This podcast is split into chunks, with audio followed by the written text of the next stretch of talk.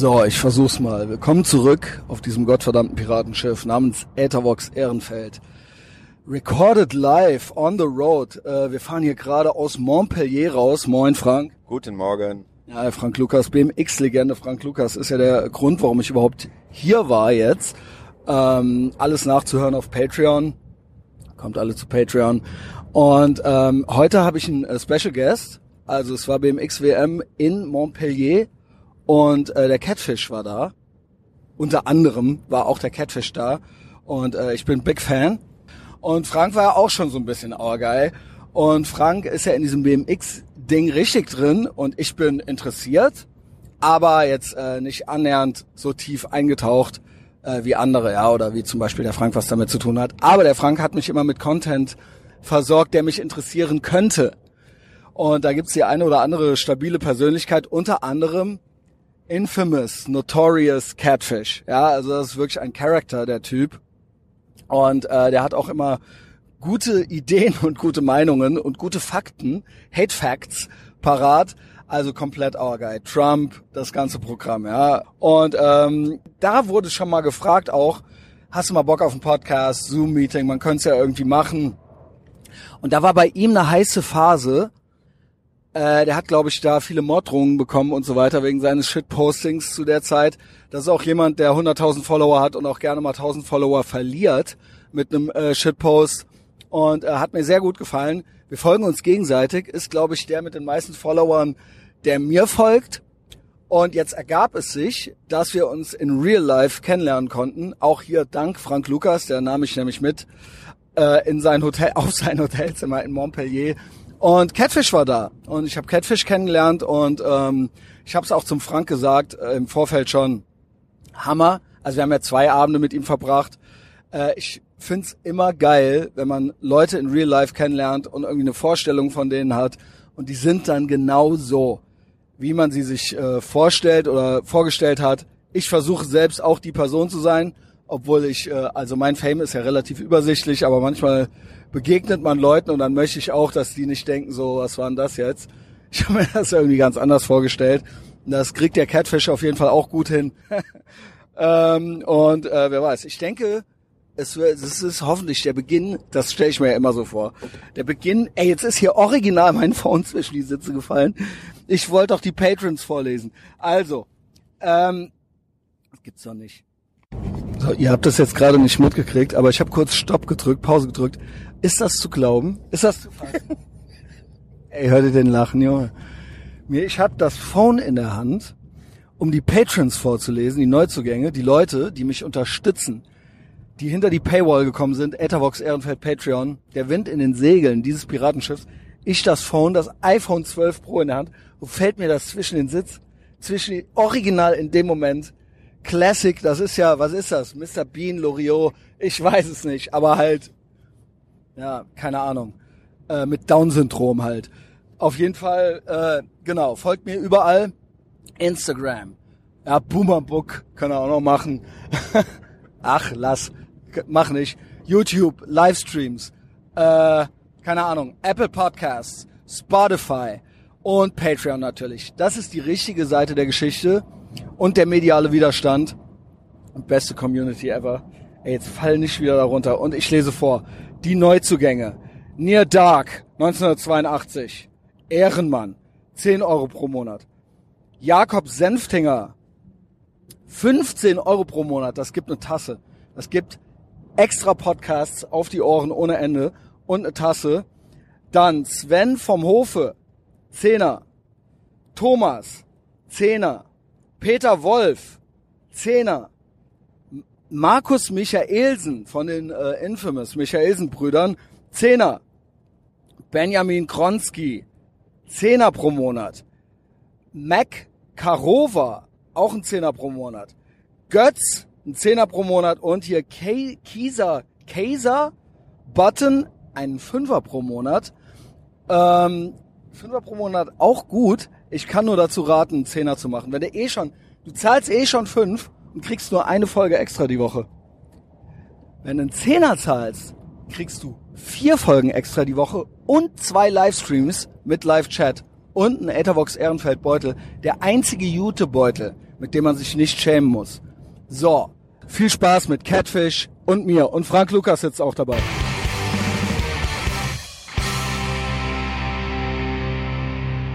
Okay.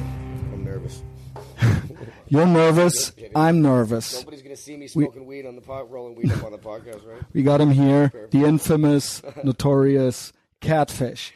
Thank you guys so Thank much. you for being here. Thanks for having me. I'm, I'm psyched to finally get this done. I'm- I'm- actually, oh, sorry. I, I try. Uh, well, the thing is, we try to buy you candy. There is no store in that because I ate all your candy That's two, okay. two brought- days and ago, That was a gift to you guys. That's okay. it was for you guys. and I felt bad. So I was trying to get candy. It was impossible. You're fine. I Actually, failed. I'm I not, I'm, failed. Not, I'm not that big on sweets, believe it or not. Let's get let's get into politics right away. Did did you see did did you send him the Trump thing this morning? Uh, or did you only send it to me? Did you see that? Because we talked about it two days ago. Otherwise, I'll t- I'll I'll click on it. No, I've not seen any of this. I also. Ah, ah, I'm such a. Li- for the tremendous support you've shown.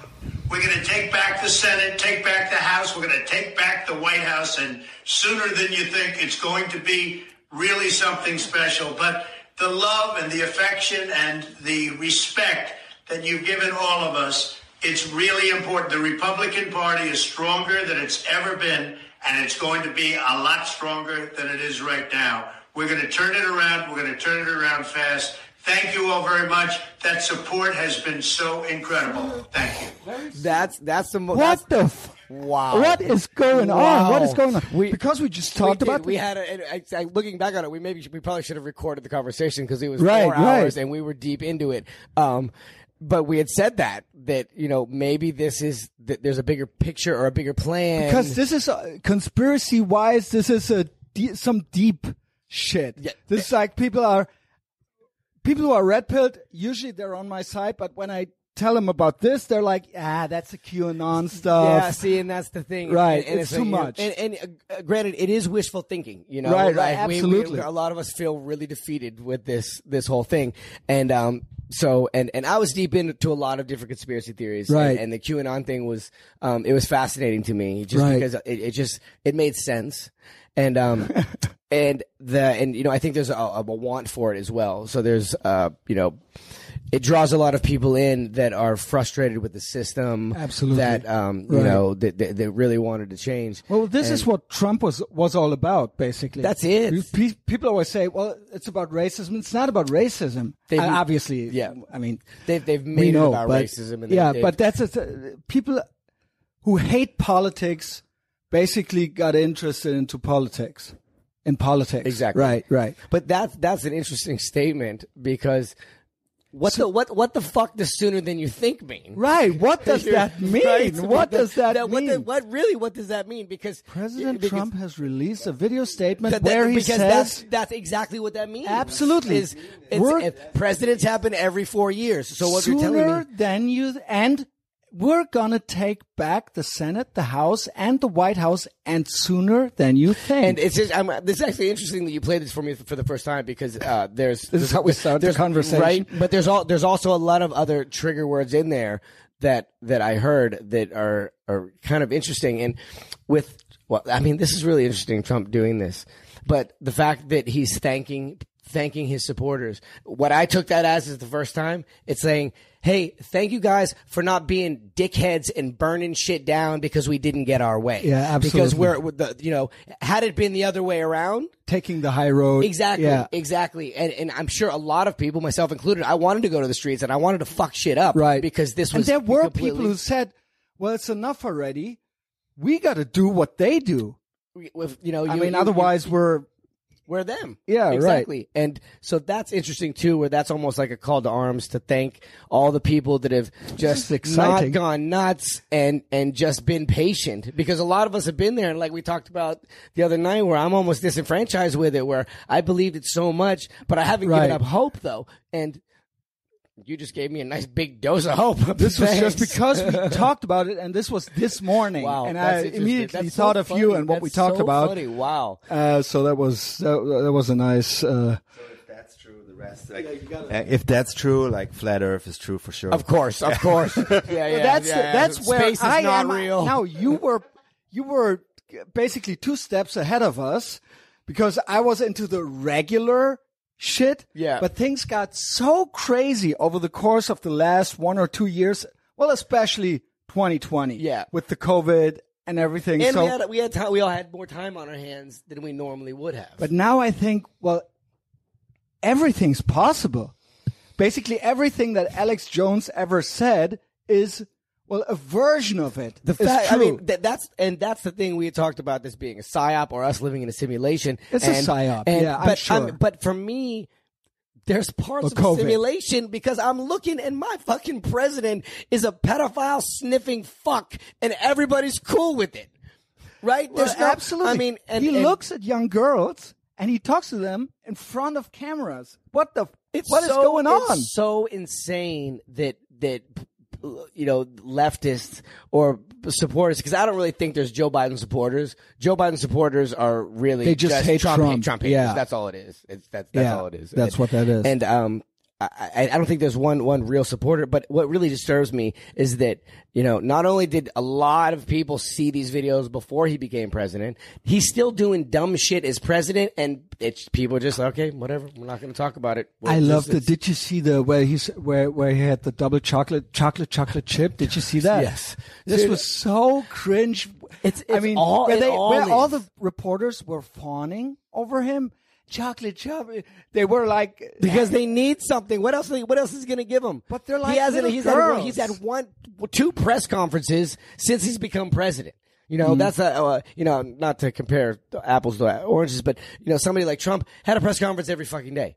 every Yeah. day, and whether whether you know, granted, even though the the COVID was going and on, they people were wanted to know what's going on. The thing is, they were always great. They There was were always They were. something happened. And there. even if you hate the man, Right. he's at least giving you information. Absolutely. This sniffing fuck, I don't know what's going on. I'm waiting for a fax machine fax from him, a text. I don't know what the fuck that lunatic's doing in the Absolutely. But what's even more sad is people don't give a fuck. People, No, they do the same thing the other way around. They, well, it started with Obama, where it was so obvious that they gave him credit because he was a black Right. president. Exactly. He couldn't. He couldn't. He could do nothing wrong. And, and, and, that, And it's the same. It's the same mentality. And Trump could do nothing right because he wasn't black. he was vilified. Right, They right. really made him vilified. And And it's the same thing, and they do. They're doing the same thing all over again with Biden now. Yeah, they hated Trump so much, so that everything Biden does is great. the power We don't have to. the power of propaganda man it's it's a, it's a really powerful thing and it's funny and anybody that's listening to this you know you, you guys don't know my history i was uh, i was Right, on the Dem- i was I on the democratic i was on the democratic side That's for a what I wanted to know. time. How Yeah. how did that happen? Frank told me a little bit about you, as you know. No disrespect to your sport, but I'm not from that Yeah. world. I, I I love it. I enjoy Yeah. it. I know Frank, and that's how I got to know you. He told me about you.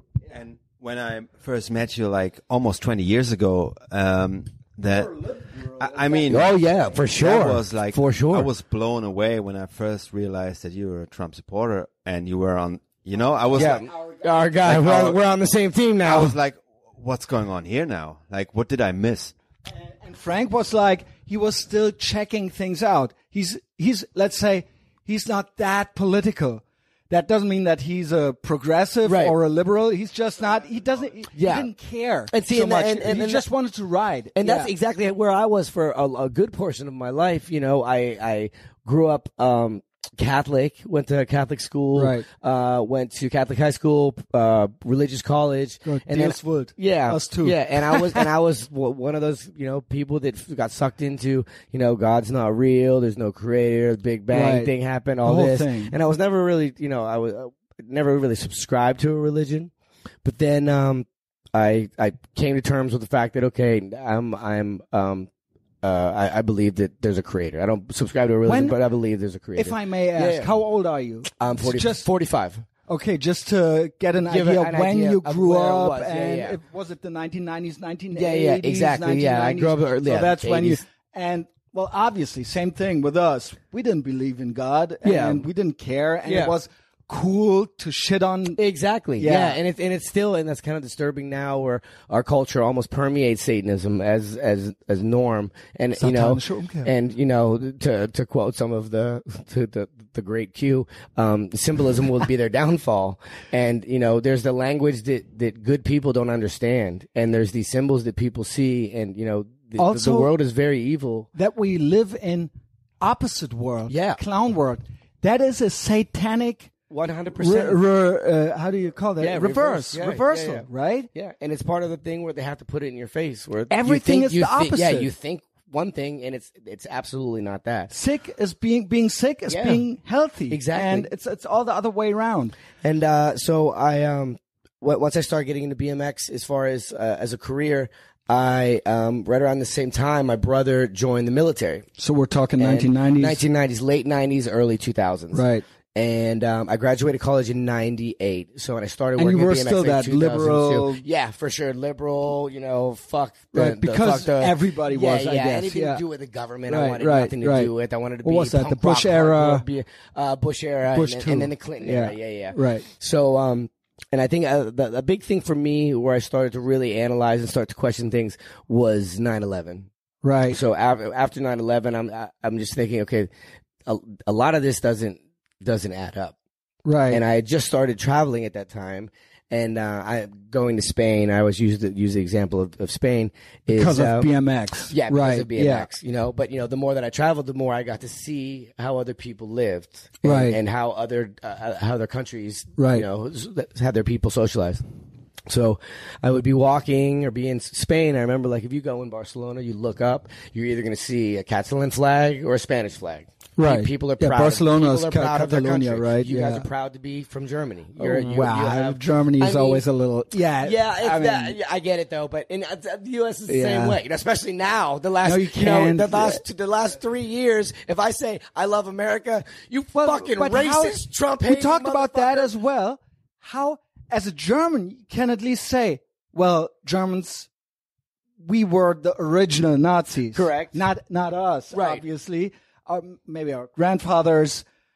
But America actually fought the original Nazis. Right. So how, what happened that being pro-America and being patriotic as an American, that that's considered National Socialist? What That, the that's, that's what, the we're just fuck? talking about. It's What is- backwards world. It's, all the backwards opposite. world. It's backwards It's world. It's literally the It- It, really is. Yeah. And um, I used that the example talking about Spain and the Spanish flags, or going to other countries and seeing, you know, people that are patriotic and they're proud of their country. Right, and right. And you know, uh, and I, I'd always use the example that um, I don't think there was really patriots or there there was fake patriots after 9/11.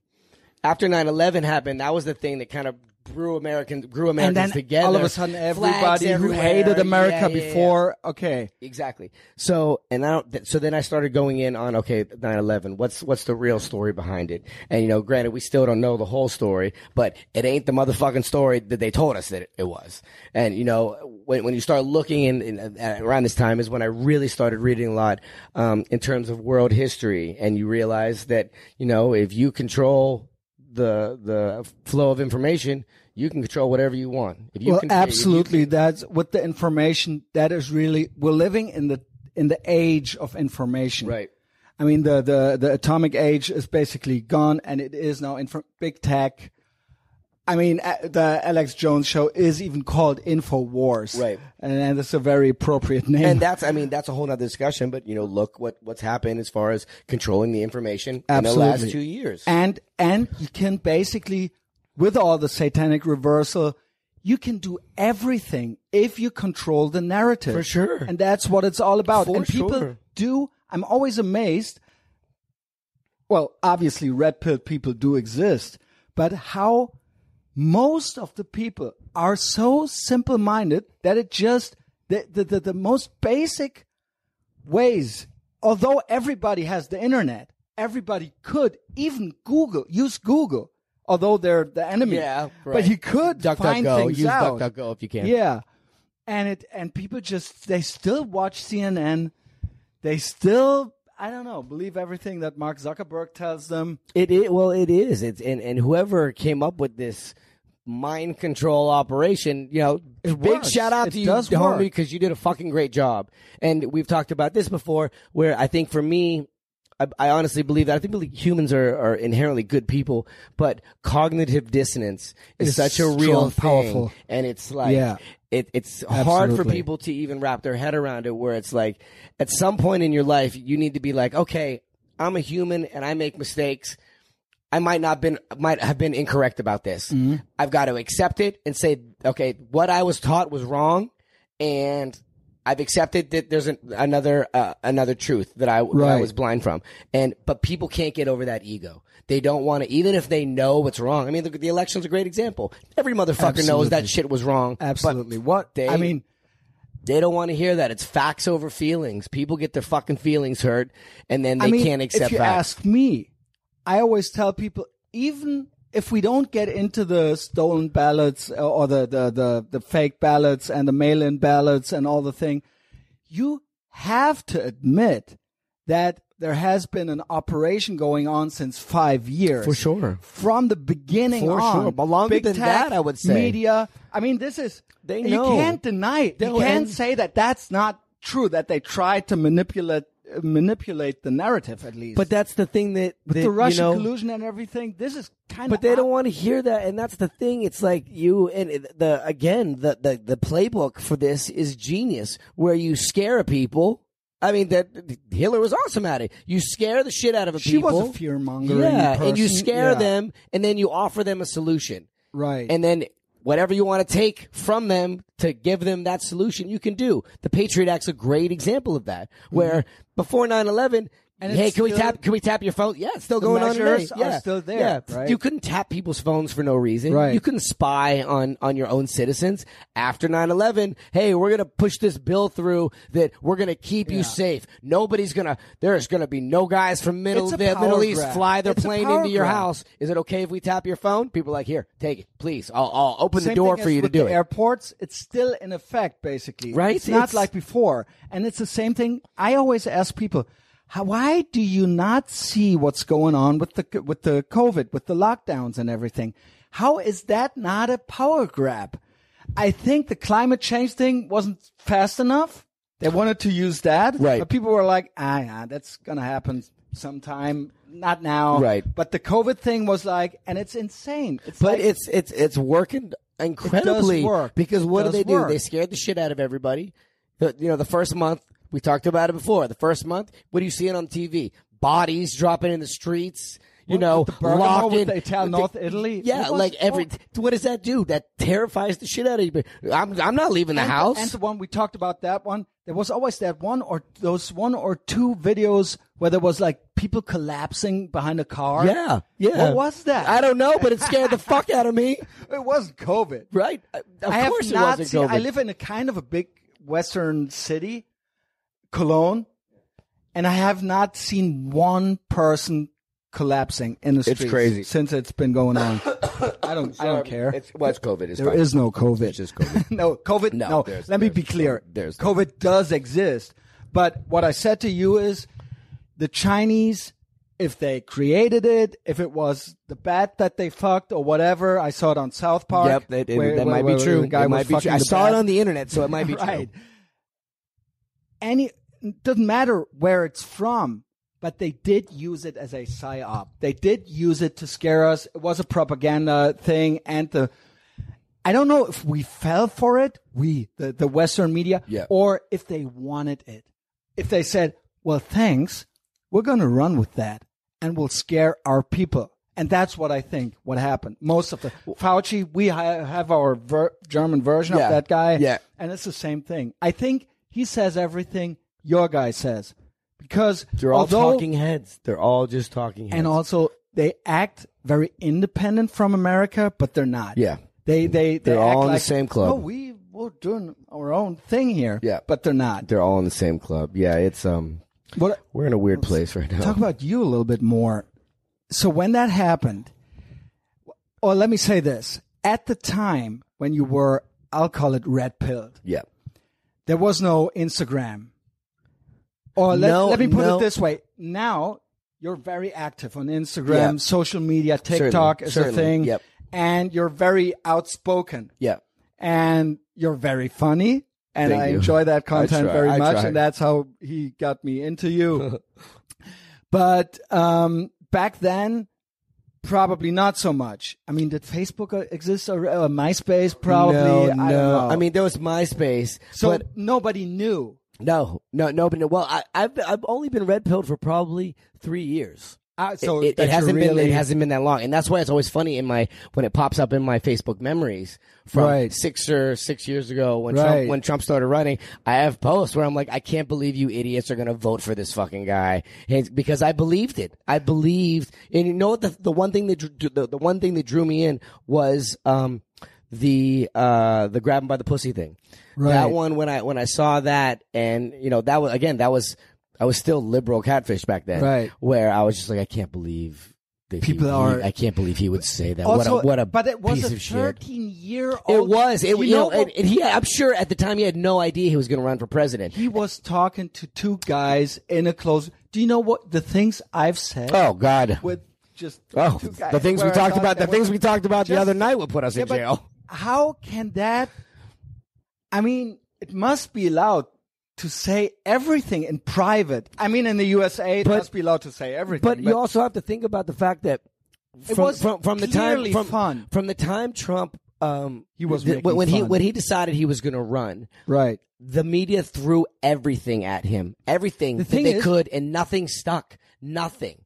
You know, the, But the the, thing the, is- the pussy thing. Okay, he said that, But I knew ago. they had nothing Right. because it was a 13 year old thing. And I knew what they're if they, up. If they dig up that, then they don't have anything Right. else. That is the thing, And see, the but- worst but, thing uh, that he ever did. But when I would get in arguments with people, and um, you know, a side note of the whole Jeffrey Epstein thing that we still have no answers for. That was another thing that people really clung to. That said, well, well, Trump was was on Epstein's island. He went Yeah, on so his plane. his- exactly. Well, uh, technically, And uh, that- well, that- Trump was that- never on his island. Trump was never never went to Oh, pedophile okay, island. I'm learning Trump, something yeah, here. He never went to his island. He uh, was in New York City with At a party yeah, or- no, it was either I, I don't I forget whose jet it was. It was either uh, Trump's jet or or Epstein's jet, and they were going from Flor- uh, from from New York City to Miami. And I, I Right. I'll have to check the for the validity of it, but or the which which way the story goes. But um, they just got a ride on the, on the plane. That's all it was. It was from from New York to, and, and that was it. Then you know, and because people say, well, he was friends with Epstein, and the the thing that people don't want to know is that uh, Donald Trump kicked. Epstein out of his Mar-a-Lago resort. I've heard ten that. years ago. This was way Right, long ago, right. And he Because he kicked was behaving exactly. in- he was inappropriate. inappropriately Yeah. around women, said- and, and Trump was like, "Boom, you're out." But you know, Trump's Trump's the bad guy, right? Yeah. He's friends with him, you know. And it's um again, it's it's facts over feelings with this shit. Oh, but back to where um where where I I actually got red pilled. Um, Right. What What is the moment? Yeah, you told me um, about 9/11, but you said nine- three years ago. What, three so years what, ago, what was it- the thing? it was, the red pill um, moment. I I found QAnon. Was it? It was that QAnon. already? Yeah, three years. It ago? was. It was three years ago, and and and, and, and what was crazy was um it uh you know I've I have a lot of crazy beliefs and I have no qualms about saying what I I, believe in. I think the Earth is flat. I know the Earth is flat. I don't know what the shape of it is. I know that it's not. We're not moving. We're not That's fucking moving. to me fascinating. and with this a whole this a whole that- different podcast we can talk about. But the fascinating thing about uh, about that is, it is obviously one of the more out there uh, conspiracy It things. is. There's well, I mean, others why, where why people would you can say it's of- out there? because it is. It does sound like the most crazy. People. that's something crazy. that people kind of agree on that But- the world is round. Okay, so you- what you're telling me right now, as you're giving me this I'm not information, saying no, that no, no, I no, no, I'm no, not no, telling no, you I what I believe. You're saying in general, and that's okay. Right. But uh, I use this example because uh, when you talk about the flat Earth, people instantly say you're fucking crazy, and Right. I and I always say this one, and no judgment to what you guys think the shape of the Earth is. Um, the Earth is spinning. We're taught the Earth. I'm is up spinning, for anything right? now, So, so I'm going to ask your opinion on this one. So the Earth is spinning. Um, do you believe that the Earth is spinning because you've experienced it spinning? You've seen it move from an airplane. I know the arguments. You've you've uh, at some point seen it spin, or do you believe that we're on a spinning ball because somebody at some point in your life told you this and you never questioned them? Well, it kind of makes sense to me, right? but and, uh, and this is why what you know, uh, I, I like to think of myself as a logical thinker, and I told you like I don't really believe in science. I, I think modern day science is pseudoscience, but what I do believe in is the scientific method on all points of my life, where it's like if you want to know the answer to something, you hypothesize, you say, okay, this is going to happen. you try to Yep, falsify and, something. and then and Right. and then you you uh, experiment. You test it, test it, test it, test it, test it. You get your answer. That's the answer. By by blindly saying these things, where it's like the sun is ninety seven million miles away, right. motherfucker. How? Like how? How do you how?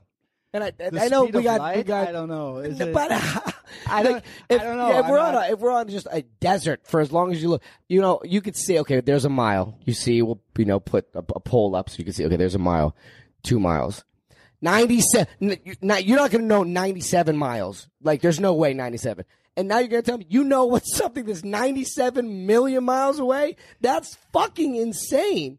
And people are just like, "Yep, that's ninety seven million miles I- away." What I like about that is just to question things. I do, and that's and I it everything. doesn't matter what I think about that single issue, but just obviously I'm similar in a way that I question authority and to just take things for for granted. not Yeah, for you're right. Yeah, yeah. that that people tell you that it's what it is. In Germany, we have many things.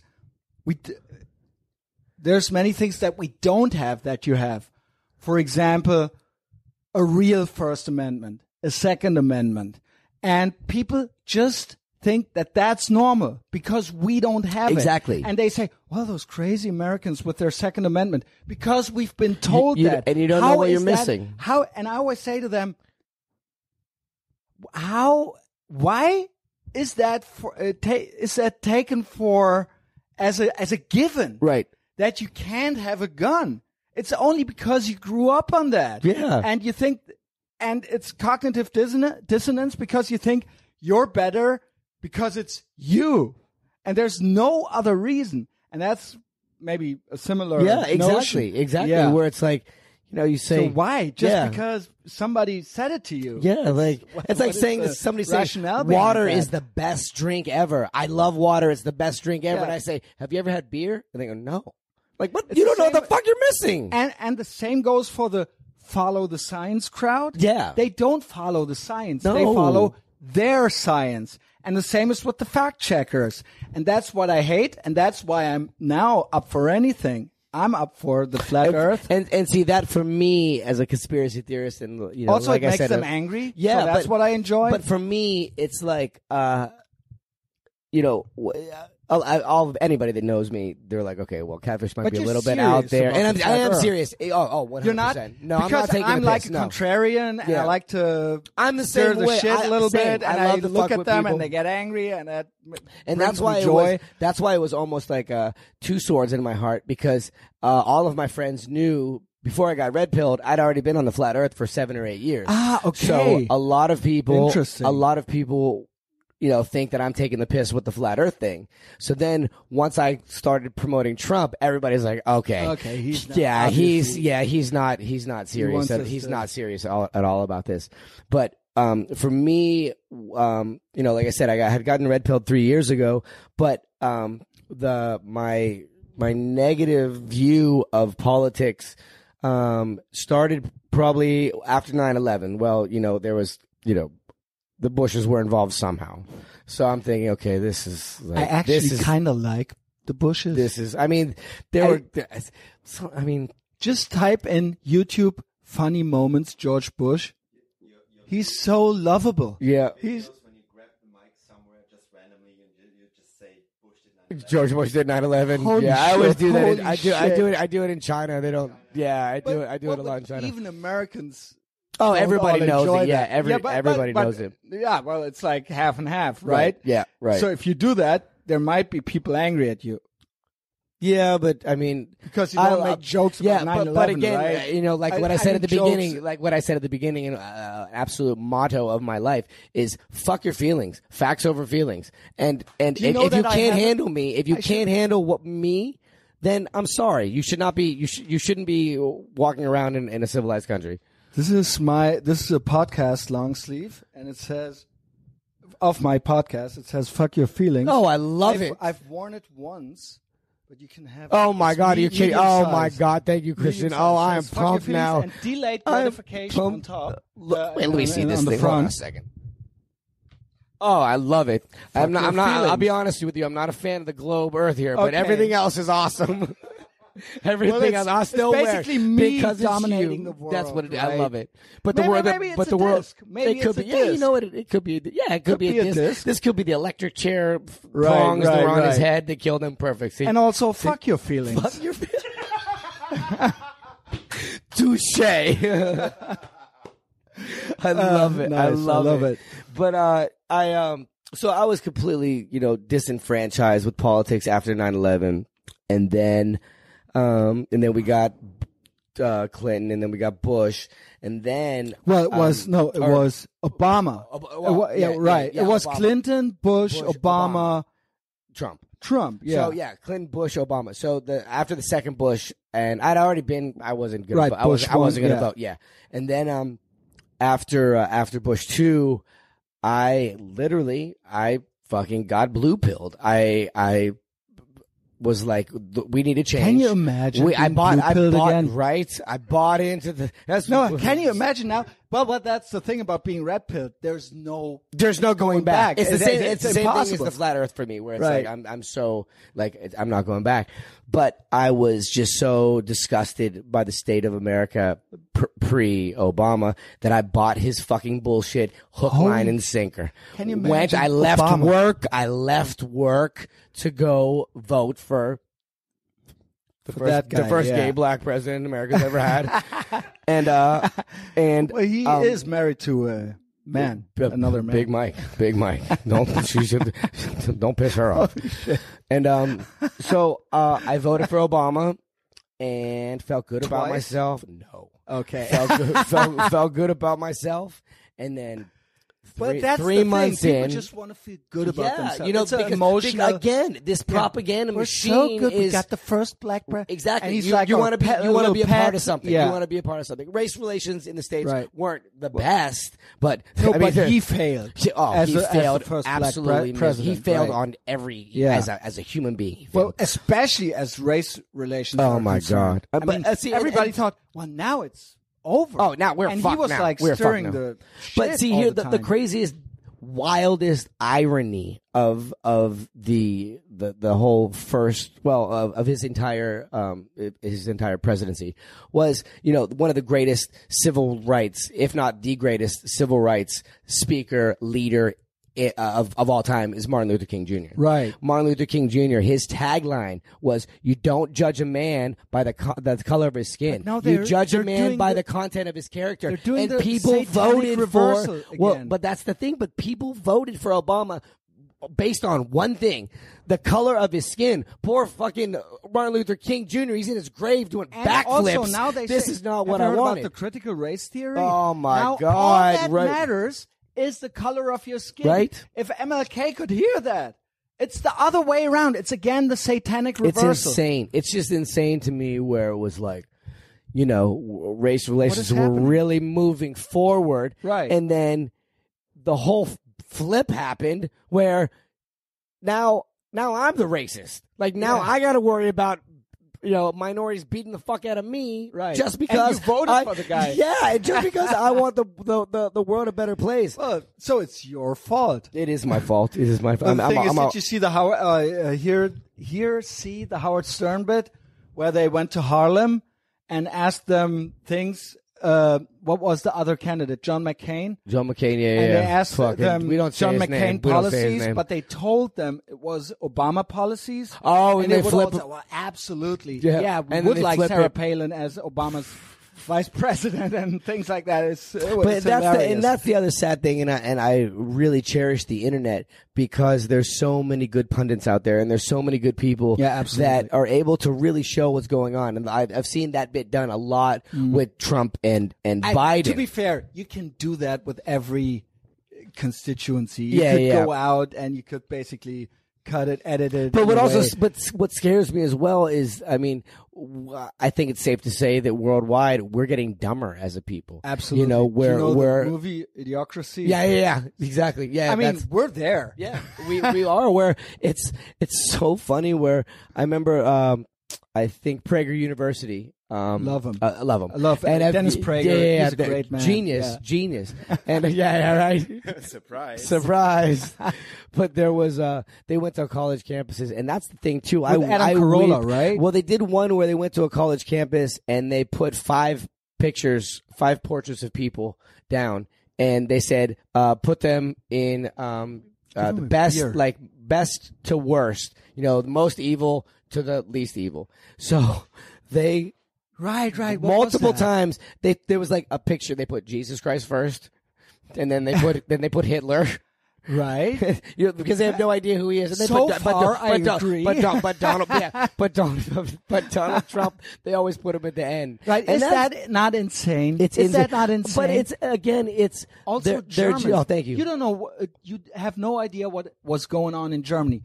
All of a sudden, Germans were against Nazis. Now we German media was calling an American president Hitler. Can you imagine And- the irony? and- this is insane. and that and that like, resonates with people. That that that was a common thing in the United States too. People always would do that, where you know people latch onto this stuff because they just keep throwing tags at Trump. You're a can you racist. You're a Nazi. You hate Mexican people, and people fucking believe it. feeling so good about themselves. well, it's not our guy. We don't. Yeah, not- we're the good ones. They're gonna stop We're- we're forgetting. good. We're the they're not going to even say his name anymore. It's Trump's taking all the slack off of Adolf. What Let's the let's fuck? uh, ta- you. I have so many notes from from our last conversation. I think we've uh, made our point clear. Whose side we're on. We're excited for the next time Trump is in the White House.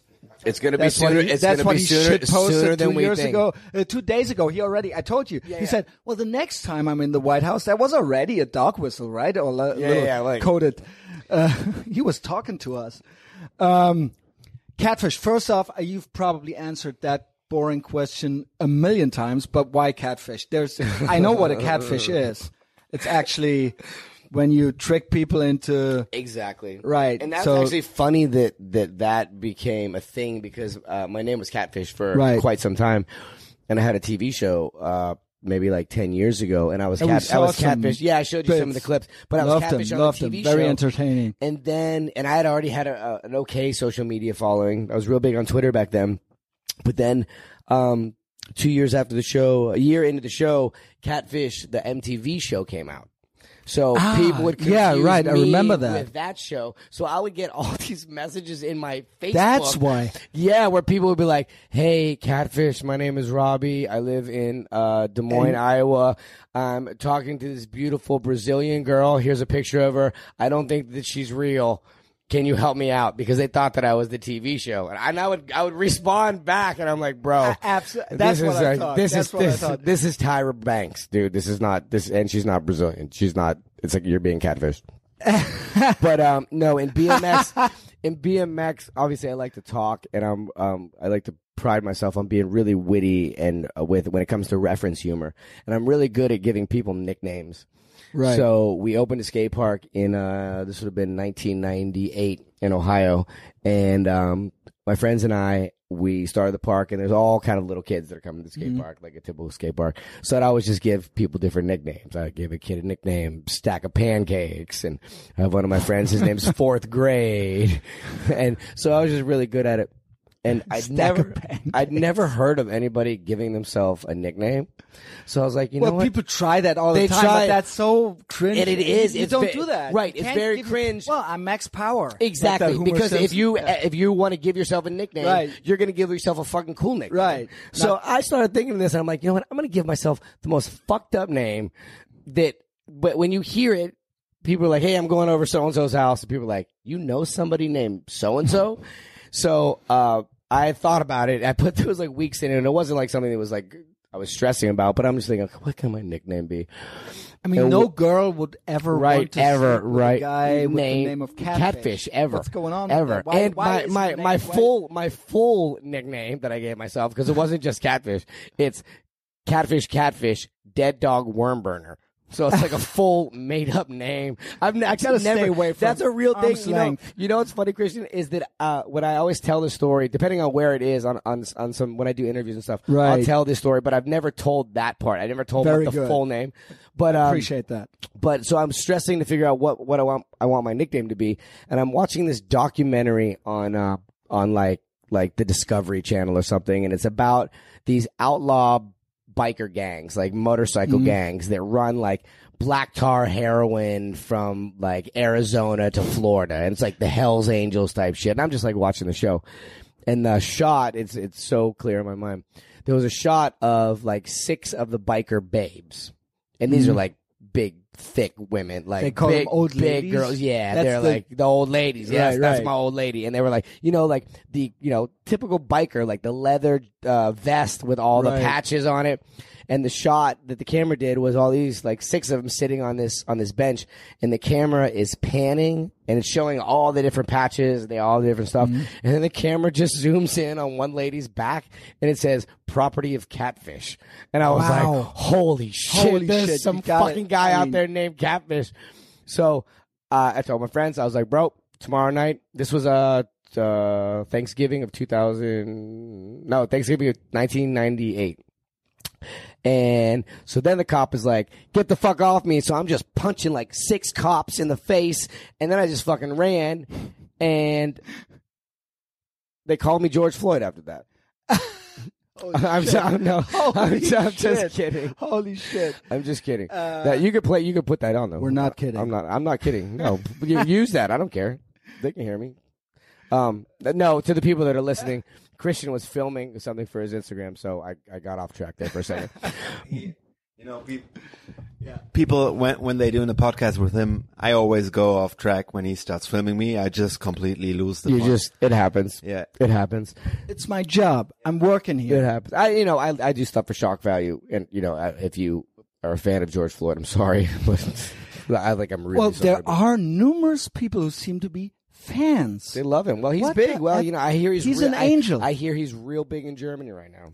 He is there. Did you know that there is a George Floyd Square? I did in I did. Germany. I d- actually did, and I'm hoping. Do you know one- we're I'm- so non-racist? We have George Floyd squares, and we hate Trump. Well, we're now the good. We're not. you guys Nazis, are the good ones. Well, if anybody, okay, if anybody in Germany is close to the George Floyd Square, um, let me know where I think is. it's in Berlin, Let which me. is of, a shithole of- anyway. Of course, it's in Berlin. Well, when when next time I come to Berlin, anybody in Berlin that wants to take me to George Floyd Square, I'll Yeah. provide the fentanyl, and we can just get all fucked up. I'm kidding. do I don't. this. I don't smoke fentanyl, Let's but this. but I, Actually, I I will. I will I smoke don't fentanyl do for the drugs first anymore, time. but I would make an exception. I will do that. fentanyl Yeah. on George Floyd Okay. Square. But uh, uh, just to finish the catfish story, um, I so I told my friends, all right, tomorrow night at midnight, I'm going to be catfish. So it was uh, the night before Thanksgiving. It's a big party night in the United States, and so midnight comes. I'm, all my friends, all right, I'm catfish now, and it was one of those funny things where I, I didn't really think it was going to stick. now. So we all do a shot or whatever. So then I go back to my apartment and I'm waiting for my girlfriend to come over, and it's it's a little bit late. It's like one, two in the morning, and I'm just rolling up weed. And I lived in a fourplex um, apartment complex, and I hear glass breaking. These two cute girls lived across the hallway from me. They'd lived there for like a year, and I hear screaming and I hear glass breaking, and um, and so I run over there. I bang on the door. I'm like, Lindsay, you guys okay? Uh, some guy opens the door. I've never seen him before, and I, I party with these girls every day. Some guy opens the door, and he's like, "Who the fuck are you?" I was like, "Who the fuck are you?" And I look, and there's glass all broken, and Holy Lindsay shit. is in the living room. Um, she's crying, and I was like, "Are you okay?" And the guy just reaches across and grabs me by my neck, and without even re- like reacting, I'm just like, "Uh, boom!" And I just deck him. Boom! He hits the ground. He's on the ground, unconscious. Blood pouring out of his nose, and I'm like, This holy is su- that's such a great feeling. yeah, oh, dude, it's I've the best when you're the when you're the white once. knight. That's my only. That's Like my out only cold. knockout. Yeah, that's my only knockout. So he's in the fucking door bleeding, and I look. I'm like, Lindsay, you okay? She, I'm like, who the fuck is this guy? She's like, he was my he's my ex boyfriend. He's he lives in Kansas. He uh he came in town for Thanksgiving. He came to, to we tried to work things out, and we got in this big fight. And I'm like, holy fuck! I was like, I was like, I don't know what to do. She's like, call 911, call 911. So I'm like, holy fuck, call 911. And I call 911. I'm like, uh, I this guy grabbed me by the neck. He he was uh, assaulting my my roommate. Um, I don't I don't know what to do. She's like, okay, is he breathing? I'm like, he's breathing. He's bleeding out of his nose. She's like, how bad is it? I'm like, he's bleeding, but he's not like leaking bad. And she's like, okay, we're gonna send a, a squad car over. She's like, what's your name? And everything went in slow motion. I was like, I just punched this fucking dude. He's bleeding out of his nose. Fuck. I'm catfish. She's like, what? I was like, catfish, and I hung up. And, and my the guy that the guy that lived downstairs to hear him tell the story, he tells the story way better. He's like, dude, I heard. He's like, I heard this big crash that was coming up, and I come up the stairs, and there's a guy in khaki man. pants bleeding in the doorway, and I see catfish on the phone, and he's like. Catfish. And I was like, who? I asked him, I was like, who are you on the phone with? You? And I was like, the cops. And he's like, why'd you say catfish? I was like, I don't want to give my real fucking name. So, is- so then the cops came. Um, they arrested him. I ended up breaking his nose and chipping his tooth. And then from that that moment, that solidified That- catfish I mean- for me. I That was mean, it. Like, yeah, is- it was just it's- like, it's also it's a legit moment. yeah, Um, I mean, you're so entertaining, and we'll talk about your accomplishments in mainstream media and so on social media. But you must have always been that guy, right? Where you could just give him a microphone, turn Pretty it on, and then I mean, school. pretty how much. was that? Yeah, I was I was fortunate because um as a kid. Yeah, my um my parents were super supportive. My dad was born in Greece and um, moved to Ohio to work. Um, his dad worked in the Mm, the in the American steel mills. Yeah, for sure. Yeah, Yeah. for sure. I, where I grew up, Youngstown. From it's a Greece steel city in the in the Midwest Like really where working class. yeah, full on working Right. class. Lots of immigrants. Um, very big Slovak population, very big Polish population, Italians and, and Greeks. And um, grew up. My dad was racist as fuck.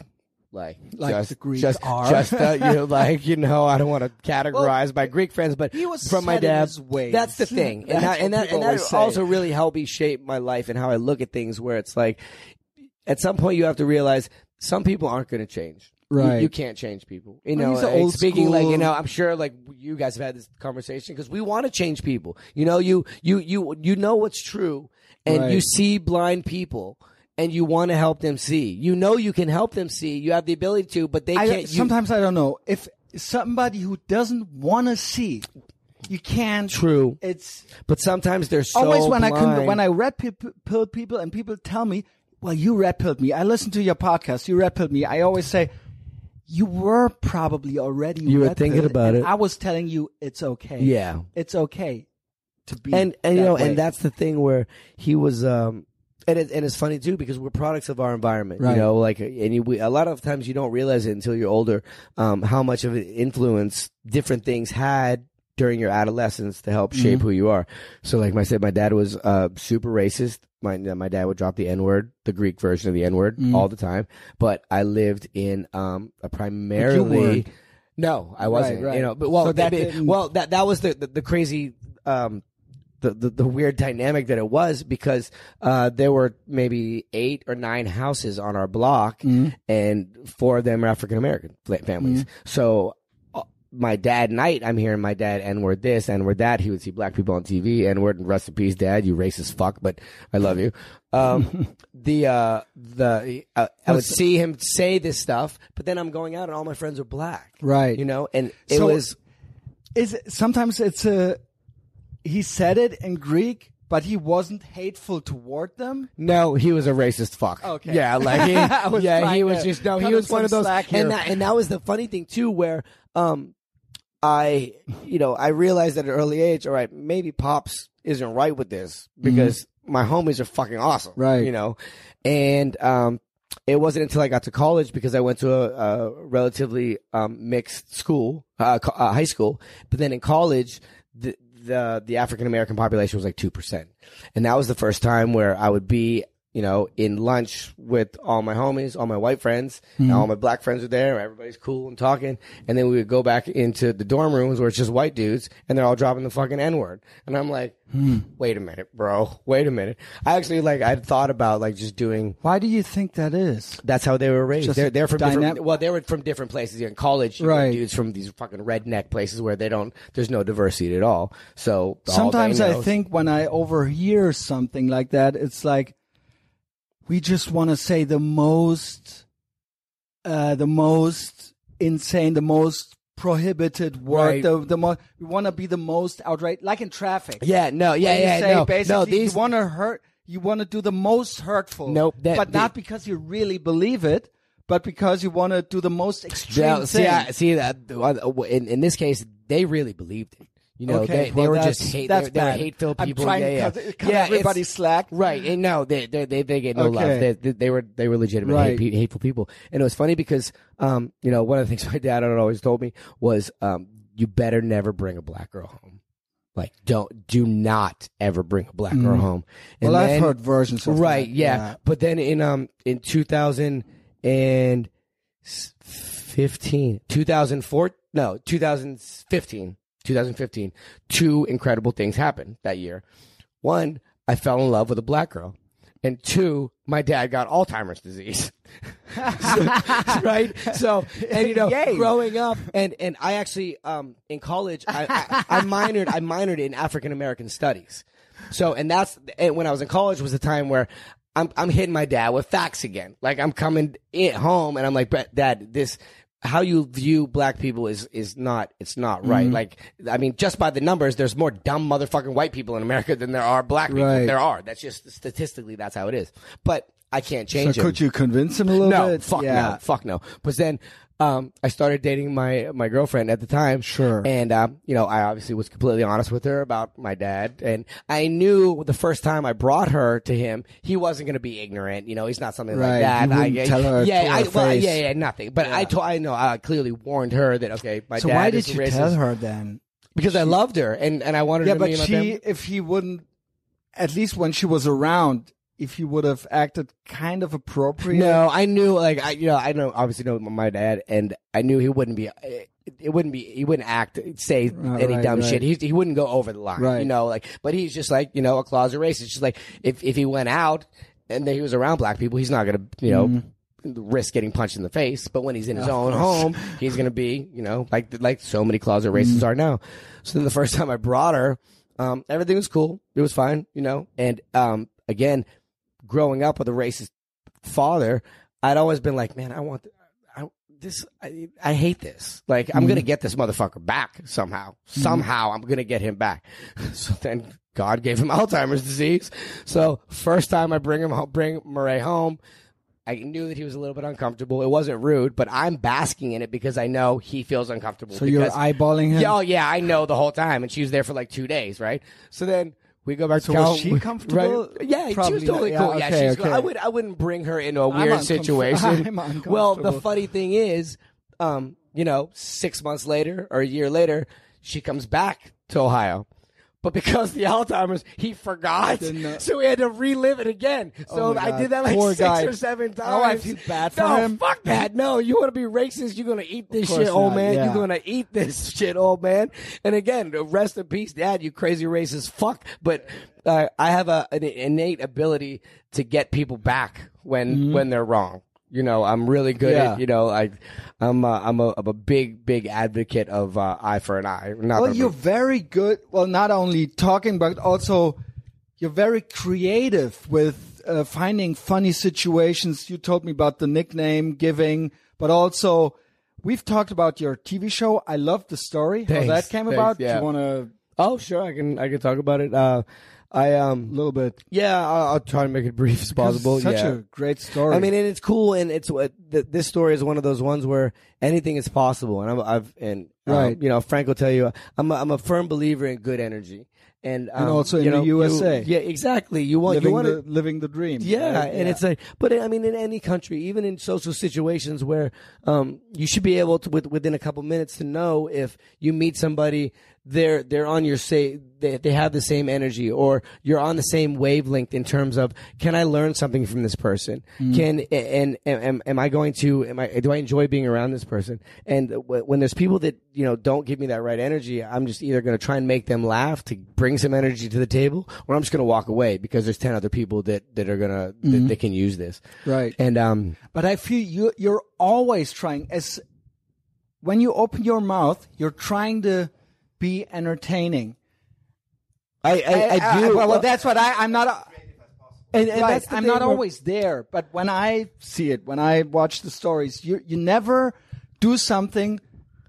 So maybe it's it's. I just want to say that, like when when I hear you talk, it's for me it's like a BMX flatland run because you you you are consistent, you're creative, you're original, you're full of style. That's so interesting to hear you say no, that. it's true. you. It's- Thank I. I mean, I have to say that because I, when I'm there to judge a contest, I judge this. But I, when you open your mouth, it's exactly the same thing.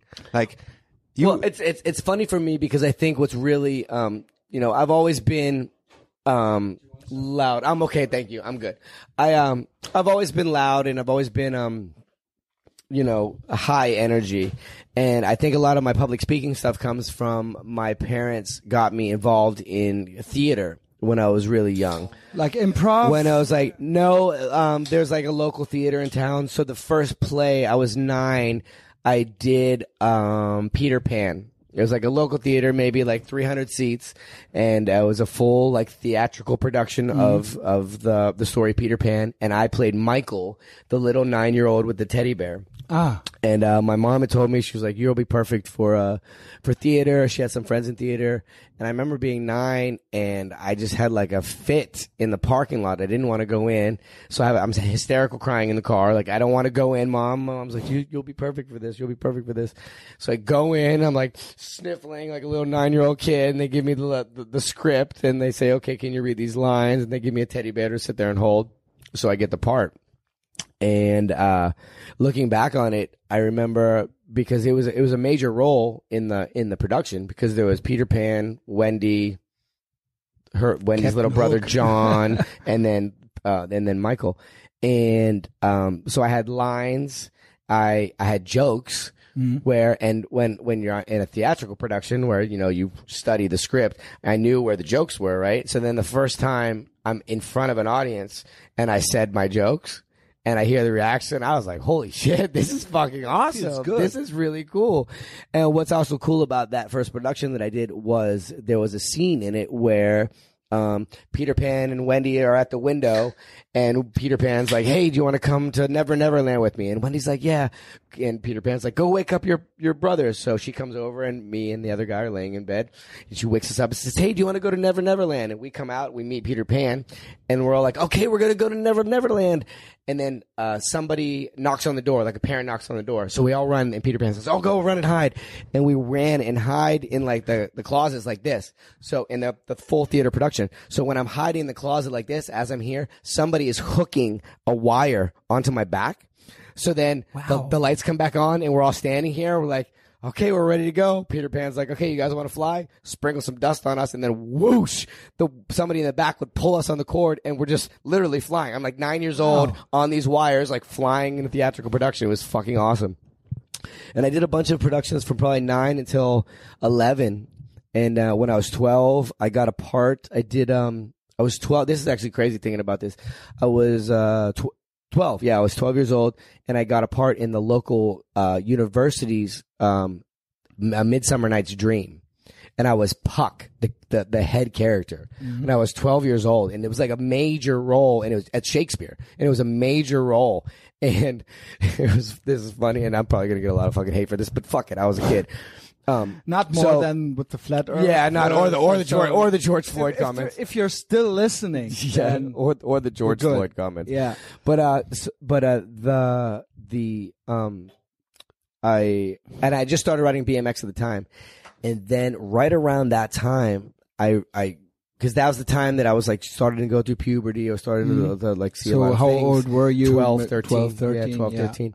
And um, I um, I was kind of like there, there's a lot of gay people in the in the theatrical world, Right. and um, I just there was a lot of them around me at the time, and my mom was cool with it, and I was uh, I, I was still trying to figure everything out, but I was still kind of like this is like weird being Mhm. around all these older guys that are all like kissing on each other, and I'm like 12 and 13. So 13, there was and a like sexual component. yeah, but it wasn't like they were like No, coming no, at me. But it, you know, this is in the '80s as well. But it so was clearly something was up. yeah, and and my mom was, you know, she was super open about everything, you Right, know, and right. and she was like, "Oh, this is not a big deal. Boys like boys." But for me, it was just kind of like, like, I'm gonna go ride this bike ramp with my homies in the, the driveway. Like, I'm not gonna go. What a like, coincidence. right? So then I stopped. Um, I completely stopped doing theater at the 13, thing, yeah. and then I start. Literally, I remember this is so funny. I stopped riding because I was riding from probably 11.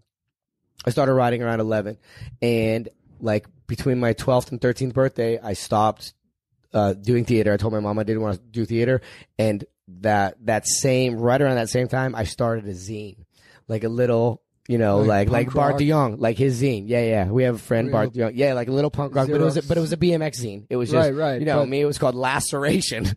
and God bless my mom because she just always supported me. You know, Mm-hmm. and a big shout out to any parents that are listening to this.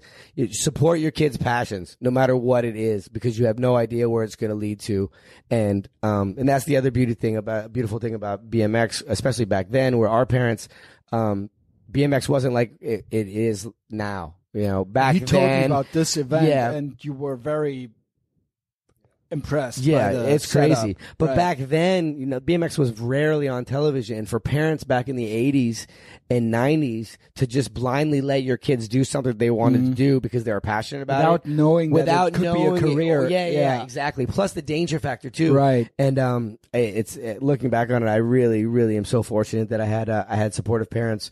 Um, get going into BMX. So I stopped doing the theater, but then that was always like I'd already had it. So. I knew, you know, I had vo- voice lessons and I knew how to project my Oh, voice. on that and a lot level of important- already. Yeah, yeah, yeah. Okay. Especially with the, um, w- when I did Shakespeare. And this is also funny too with this podcast. I knew this podcast was going to be awesome. I've never talked about the fact that I've done Shakespeare before. Never. Interesting. And, uh, but, uh, being, um, on stage in front of people, having, um, coaches e- explain like articulation and how important it is to be clear when you speak. Mm-hmm. Basically, And- to perform. yeah, Right. and it's funny because I never thought, you know, looking back, I'm not going to use any of that shit. Well, you you're know? a performer. I am, but I didn't. I didn't initially Right. want to do that when I uh, when I when I was in college.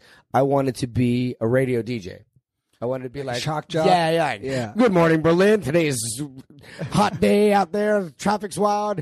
Let me take a look at the Were into uh, Howard what's Stern? going on in George Floyd Park right now. Oh, it's hot, and the cops are beating people up. I'll probably get in so much trouble for this. I don't. You know what? If you don't get me in, tr- I don't care. You can't get me in trouble. No, I'm. no, not you. I'm just talking about the people who are going to listen to this. I'm not afraid. No, that's okay. Um, I'm looking forward to the reactions. So, obviously, you got kind of, although it wasn't that much of a career back then, Right. as it is now. Again, you told me about how professional everybody is nowadays, but it was your start into something more. Oh yeah, yeah. Oh, and I, actually, I forgot to tell you Right. the, the whole TV show thing. So I So got. I- you were obviously already kind of a well-known, established name. Well, it, it's a weird thing because I started announcing BMX contest in. Uh, I graduated college in 1998. My friends and I started a skate park in 1999, and it was in Ohio. And this is the time when there was a lot of indoor skate parks. So I started doing um, announcing contests for my local friends because they just they just needed somebody. It was And I would do it for free. guy yeah, I was that who guy. was I would not afraid like- of a microphone. Yeah, yeah. Right. And um, so then I actually got my big break. We have a friend named Nate Wessel. He's also from Ohio, where I'm from. And I had done. He'd built our skate park, and he built. He's built the best skate parks in the world. And he, um, I had done some contests uh, at some skate parks that he had built, all in the Midwest. So then one day he calls me, and he's like, "This would have been 2006," and he says, uh, do you want to? Uh, do, there's a contest in California in August. Are you available? I was like, yeah. He's like, okay. The girl's name's Molly. She'll call you tomorrow. So he calls me the next day, or Molly called. Three one zero number comes up, a Los Angeles number, comes up on my phone. She's like, "Hi, it says Catfish." I was like, "Yeah." She's like, "Hi, this is Molly with the X Games. Uh, we want you to announce uh, X Games, whatever it was." And I was like, "Holy shit!" So then when that happened, that really started my. Once I did the X Games, 2006, then I was getting calls from everybody. So then I, I just started doing contest after contest, and there was so many big contests where I think I've literally done every major BMX contest in the world and then some. And that basically, um, and I was also at the same time. Oh, I guess I should back up because I graduated from college in '98 and sent resumes out to every bicycle company because I was by no means a BMX rider, but I knew that I was a lifer. I knew that I was always going to ride. Even in college, uh, I also wrestled in high school and college. I wrestled four years in high school, four years Hey, in college. me about that. Yeah, You're it's really crazy. I will fuck some people up. If somebody wants to fight me, Frank, if you want to fucking go, we can fucking like- do this later. Grab, grappling, BJJ. That's all it's. Uh, that's what it's all about. yeah, yeah, for sure. And it's weird because I, like I really missed the boat. Not that I would ever want to do MMA fights these days, but that was uh, MMA wasn't even a thing when I was in college. So I graduated. I actually went to college on a wrestling scholarship. I got a grant. I went Oh, to wow. a, I went to a D three school. So D three is like there's Division One, which are like the big ones: Ohio State, Michigan State, and then there's D two, which is a smaller university, and then D three, which is my college. There was two thousand students. Uh, they wanted to have two thousand students by the year two thousand, like total enrollment. and um, and looking back on it, I was I um, not that I regret it. I wish I would have not wrestled all four years because I didn't start smoking weed until my sophomore year in college, and then I'm wrestling at a collegiate level, getting my ass kicked. I was not that bad a wrestler in, in high school, but then um, because the lowest weight class in high school is 103 pounds, so all three years. For three years, I didn't have to worry about weight because I was like 100 pounds. And then my senior year in high school, I was at like 105, so I had to cut a little bit of weight. In college, the lowest weight class is 118 pounds. So I'm going into college weighing 106 pounds, getting my ass beaten by dudes that are naturally 140 pounds and they would lose the weight. They just drop 20 pounds Yeah, right. and weigh in. So, uh, so then I started smoking weed in college, and I don't know what the fuck made me stick out four years of wrestling. But thankfully, I didn't have any injuries. But when I graduated college, I sent resumes out to every BMX company. Didn't hear back from any of them, and so I had to get a real job. So I got a job working for a uh, transportation company, like a trucking company that did, uh, you know, small loads, different places.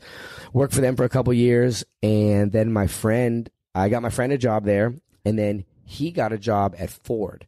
And my friend, his name is Dan. I, Dan Berger, I'll say it. Uh, I call him Diabetes Dan. He Dan Dan is is the most hustling motherfucker ever. He was the first person I ever knew with an M3. Shout out to my German engineers.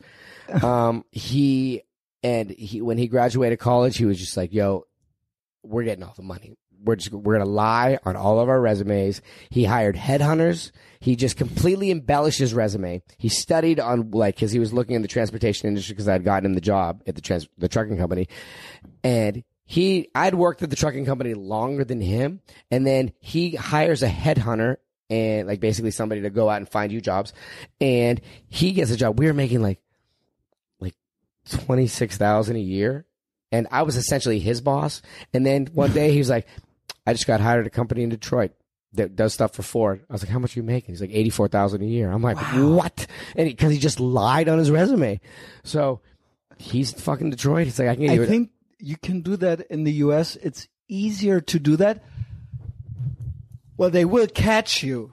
They will find Well, I out mean- that you lied at one point, but to get in, a foot in the door, is probably that's easier and this was and this was his fucking hustle.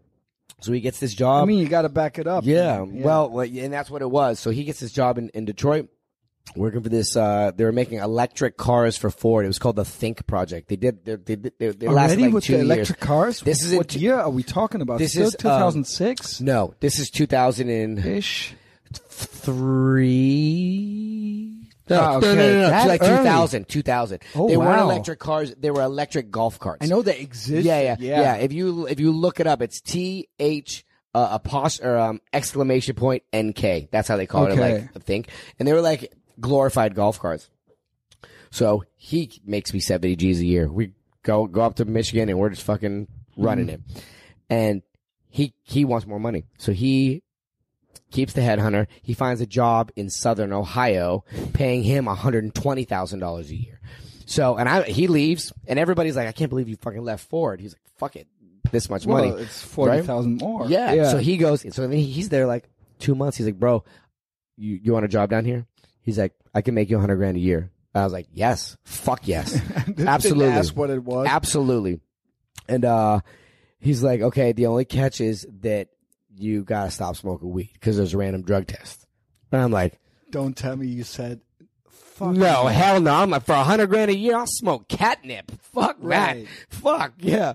So, so we go down and I go down for the interview. I took, uh, I, I stopped smoking weed for a week, took a, took, uh, the cleanse or whatever, go down and the, I didn't know anybody in Southern Ohio. I grew up in Northeast Ohio and uh, it's like a four hour drive to the southern part of Ohio. And I only knew, um, my, I had a friend named Dave Jacobs and he rode for this BMX company called DK.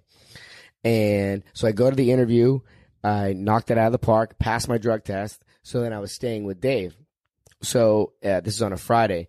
The owner of DK Bike Company, Bill Danishek, he has um, at the time he had this all this land, and in October he had it was like a they called it a haunted hayride. So people would pay. He made a killing on it, where people would come, they put him on a hayride, and people jump out and scare him, and they did BMX shows there. So Dave was like, "Hey, do you want to come do these BMX shows with us tonight?" So I was like, "Sure." So we come to the show, and uh, I ride um, I ride Flatland in the first show. They didn't have a Flatlander, so I ride Flatland in the first show. The second show, I had I was uh, crazy with backflips back then when I, I learned them, and uh, so I would just fire out backflips, and then uh, I did backflips in the second show, and then the third show I was on the microphone. So uh, I didn't even know if I had this job yet at this at this uh, Japanese wheel company that I did that I had the jo- the interview with. But then Bill comes up to me after the show. He's like, "Yo, do you have a sponsor?"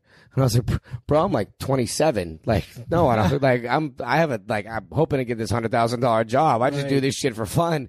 And he's like, "Well, if you get the job and you move down here, if you want to do some shows on the weekends and stuff, we'd love to have you." I'm like. Fuck, that's awesome! Like, because I'd given up the dream of having, you know, every kid Getting that gets, paid for yeah, BMX. yeah, yeah. Every everybody wants to be love. sponsors. Right, Skateboarders, right, BMX riders, that's their dream for the time you're this big.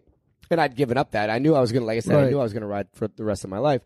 So I was like, cool. So he gives me a frame. I end up getting the job. I start working this job and it's killing me. Like I'm working 12 hour days. And, uh, and I, I would, didn't have a lot of time to ride, but I would ride on the weekends and I would do shows. So then I, I'm banging this out, bought a condo, bought a new car. And, uh, if I would have stuck with the job a year, I would have cleared a hundred, hundred ten thousand dollars easily.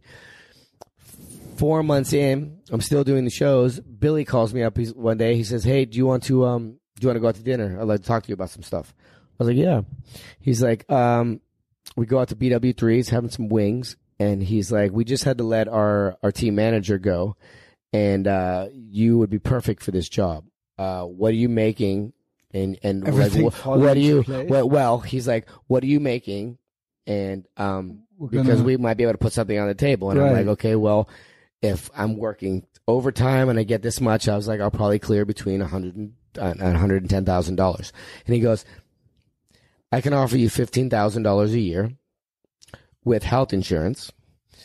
And if you decide to take the job, you're going to be here for another two weeks. And then if you take the job, you have to go on the road for nine months doing one BMX show a week. We'll pay for your hotels. We'll give you a per diem. That's all you have to do. Are you interested? And I'm like, yeah, I'm interested, but I just, when I was in Michigan, I was, I met this beautiful girl named Jenny from the block. She'll probably listen to this. And, um, her dad had passed away. I was in, in, um, Ohio working at the wheel company and her dad passed away. Uh, just a freak car accident. So I went, I had to go to Michigan and it was one of those scenarios where she's like 20, 21 at the time. I'm like 26 and we're at her dad's house and her whole family's there and her dad's not even cold yet. And they're talking about money.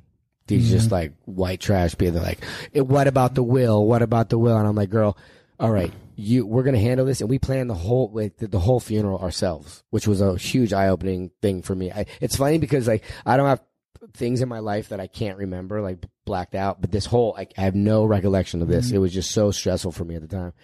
So I was like, um, we deal with the whole funeral and everything. And I was like, come to Ohio, move to Ohio. Um, you can live with me. And she's like, no, no, I don't want to live with you. I want to do my own thing. But, you know, we're still dating. Like, I just don't want to live with you. I don't want to Yeah. put that responsibility on you. I'm like, fine, no problem. Put her in contact with my, uh, my cousin who's a realtor. She got a dope place downtown Cincinnati. She moves down. One month later, I have this meeting with Bill. So I come home to her and I was like, Billy just offered me a job being the team manager at DK. And she's like, you have to take it. And I was like, it's $15,000 a year. She's like, you have to take it. And I was like, if I take it, I, I'm only here for two more weeks and I'm gone for nine months. Right. And she's like, you have to take it. Like looking back, I owe, literally, I owe so much to this girl. And, um, just because, you know, I'm, I, I like to think that I'm not a piece of shit, but everything that she had just gone through with her dad, I was like, there's no way I can leave you. And she was like, I'm going to break up with you if you don't do it. Wow. So I did it. She ended up breaking up with me, but it was it was still uh, it was still a really uh, a really wild time of my life. So then I started working for the BMX company, and that would have been like 2002, 2003. I'm bad with, with time. No, it would be like 2004. No, 2004. Yeah. Because in the first X Games, yeah, because I had traveled like two years before the first X Games. So, um, and then once I started doing the BMX contest, it was um, once I got the X Games, it was insane. Like places that I'd never dreamed of going, everywhere from Portugal to Iceland So to that's Russia. when that started. Uh, And that started, yeah. traveling the world. and it did. And then um, I um, with me traveling, going to all these different contests. There was a lot of contest the- series in the states. Um, at the time, there was a network called Fuel TV, and Fuel, Right. Fuel TV was like the ESPN of extreme sports. So I'd be at these events, being the commentator, and then there, a camera guy would come up to me and he would be like, "Hey, can here's a microphone. Can you just say?" Some stuff for Fuel TV, and I'd be like, "Hey guys, what's up? It's Catfish. I'm here with my friends Christian and Frank. We're here in uh, Berlin, Germany. We're about to go to uh, George Floyd Square and ride some BMX. Thanks. Keep checking out. Keep checking out Fuel TV. Boom. That was it. Right. So, um, little I- yeah, and Yeah. so I got a lot of notoriety doing the the Fuel TV stuff because it was really big in the United States.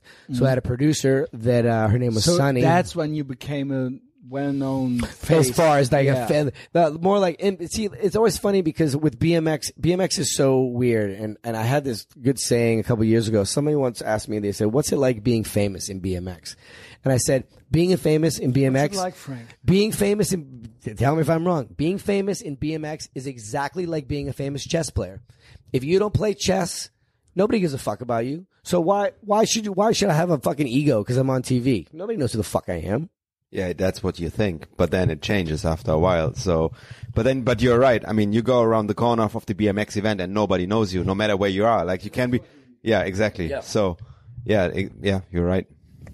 So I, uh, so then, um, so I had a producer with the with the the Fuel TV stuff. I had just moved out to California, so this would have been 2000, uh, 2011. So I've been doing the BMX stuff for years, and Ah, then okay, 2011 yeah. already. So maybe 2010. So you know, it, there was a good six or seven year run where Mm-hmm. all I'm doing is traveling, major contest, Estonia, uh, China. I would go to China two or three times a year. When did you start to support your troops thing? Was that already? That would have been in. Um, that's also a nice, interesting story. Talking about everything now. 2009. That was 2009. Okay, so you did that already. Yeah. So um, and we had done a bunch of that stuff.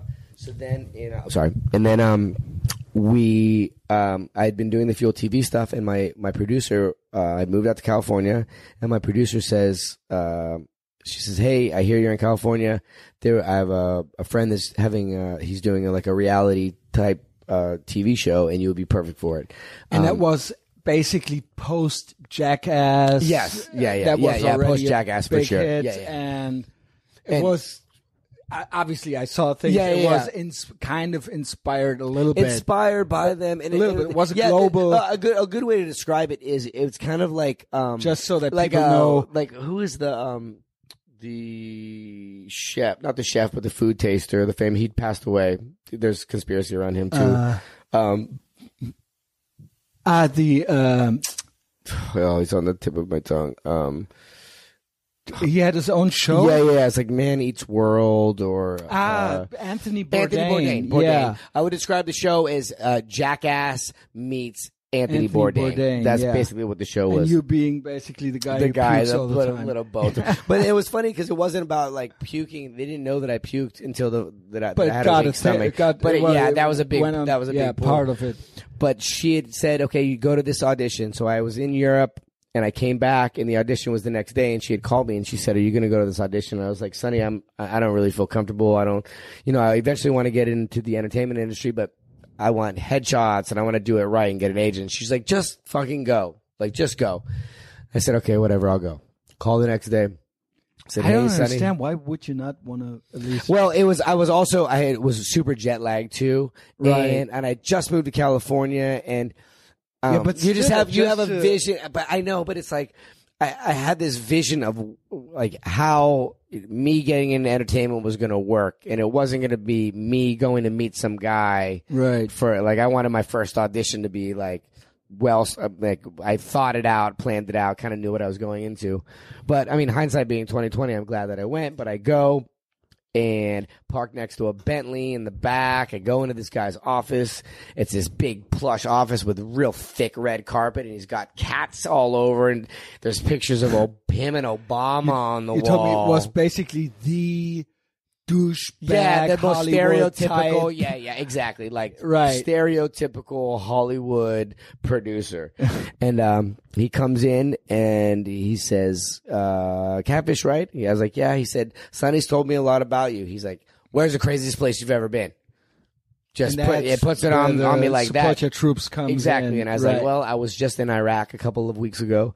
And he goes, Iraq? What's, what was in Iraq? And I start explaining my life to him. After 30 minutes, he's like, Zach, you're perfect for this role. He said, we've auditioned over a hundred guys. I've never met anybody like you. I want you to be in this TV show. And you Is were it- like, yeah, right. Exactly. I'm like, yeah, right. He's like, is there anybody else like you? Do you have any friends like you? So I gave him, I gave him some of my friends' names.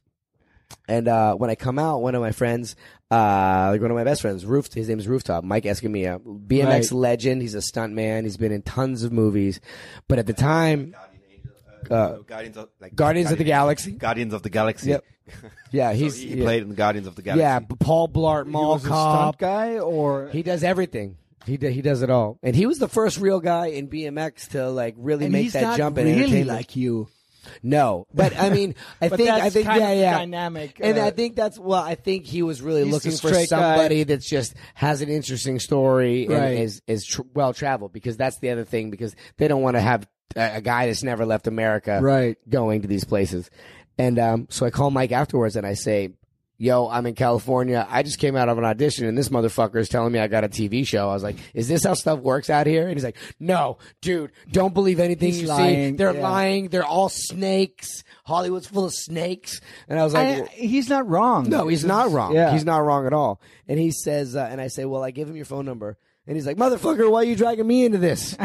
so he goes to the audition the next day. He comes out. He's like, dude, he calls me. He says, dude, I think we're getting a TV show. and I said, what? He's like, yeah, we're getting a TV show. Long story short, two weeks go by. We sign the contracts. We fly to Vietnam. We film the first episode in Vietnam.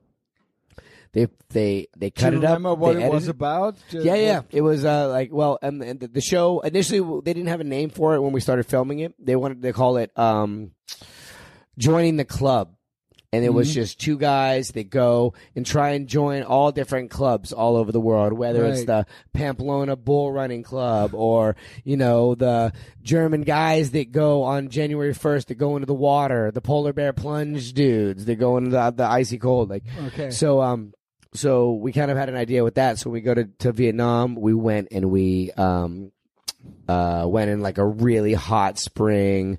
We ate balut, which is like a, a, a chicken egg, well an egg that's fully it the one developed. the- yeah, it's like a, ba- yuck. a bird embryo in it.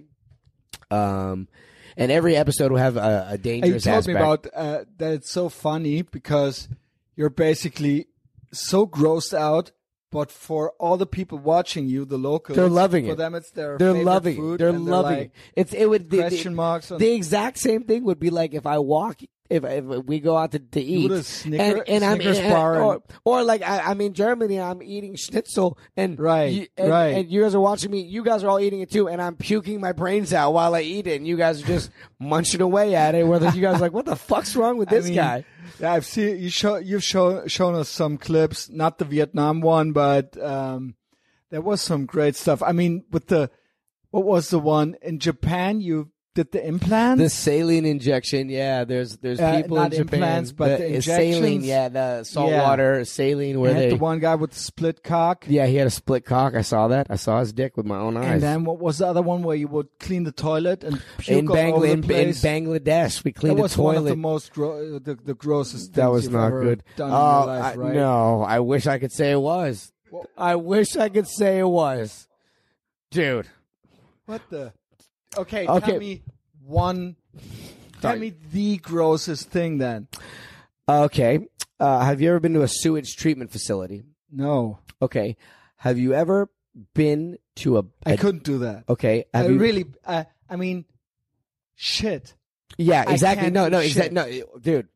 I mean, this is where it ends for me. So- Also, so- sexually, I can't. So, I can't. and, and you're going against the grain. You're German. That's that's that's your guy's stuff right there. German porn. She died last year. that queen, that scat queen, uh, Veronica Moser. She died last year. R.I.P. right. R.I.P. Did she got? Did she have a square in Berlin? Um, Probably don't know. That's how you know there's something wrong with the world. that that queen, that that queen doesn't have a park in her name, but George Floyd does. I must say, I think she's, and that's how it always goes in Germany. I think she's from Austria, like Hitler, See, because And they she- tr- and they then- try and then they always try to it. convince the world that it's Germans, and that Beethoven is from Austria, and that Veronica Moser and Hitler are from Germany, but they're actually from Austria. See, This is our it's Canada. a backwards world. Okay, backwards we're- world. Well, it's all the same. Um, so But the, okay, so yeah, so we're in um, Mexico City at a at a sewage treatment plant. uh, yuck. And um, so the the bit, you know, the the Yeah, sewage treatment the plant, we were knew we were there, but we set it up where, hey, we're here at this sewage treatment. As soon as we, as soon as I got out of the car, th- this is not even on the show. Right. As soon as the fucking car door opened, I started puking. Like Yeah, we're in the course. parking lot, and it's it's like a shit river. It's, It's so shit. big. It's poop And you can and look- garbage. You're looking you at. I can show you the video. like I can show you the video. Yeah. Absolute poops. So then they was wanted not everybody. I mean, the camera crew and Uh, the the I, I, shout out How to Eric and Brian, the camera crew. They, it's. I mean, it, was the smell for me. I think a even in river the, of even in the, shit. even in the stand ups where we're we're starting. Hey, what's up? This is Mike and Catfish. I have to have something over my face because I'm like I'm. I swear dry to you, even when I see a movie and they go into the sewer, it's in my head. It's, I couldn't do that. Yeah, it's it's bad. So, what? what and what's even worse is, and uh, this the, the TV show definitely took years off of my life. But imagine walking up to a shit river, right? It smell it smells What, what horribly. was the job? What, what, what was the? twenty feet had- down, twenty feet No. down into that. There's a drain and it's clogged. So I got to go down there. to- I have to go down there and get it out. So they put with me. the rubber. They put me in a fucking like a scuba suit with a big ass head thing. They wrap me all up in it, and I'm dude. I'm Were you down there. puking in the thing? No, but water leaked in. I'm No, down there. It's on my no. fucking lips. Yeah, it went gnarly. But the craziest part, and this never was able to be shown on the TV. So they lower me down. I'm in like a basket, you know, like a, a cherry picker, you know, when you need to work on the ceiling. Right. So I'm in this basket on a crane and I have all this air and I was really scared anyways because I'm, I'm going in water. If I was just going in water, I'm scared because the the suit that I have on is heavy as fuck, and I have to rely. Once it's, once they start lowering me down, it's not like I can swim back up. You know, I'm I'm at the mercy of if that if the crane drops, I'm fucked. I'm literally fucked. So I was cool with it. They did slow. Everything was fine.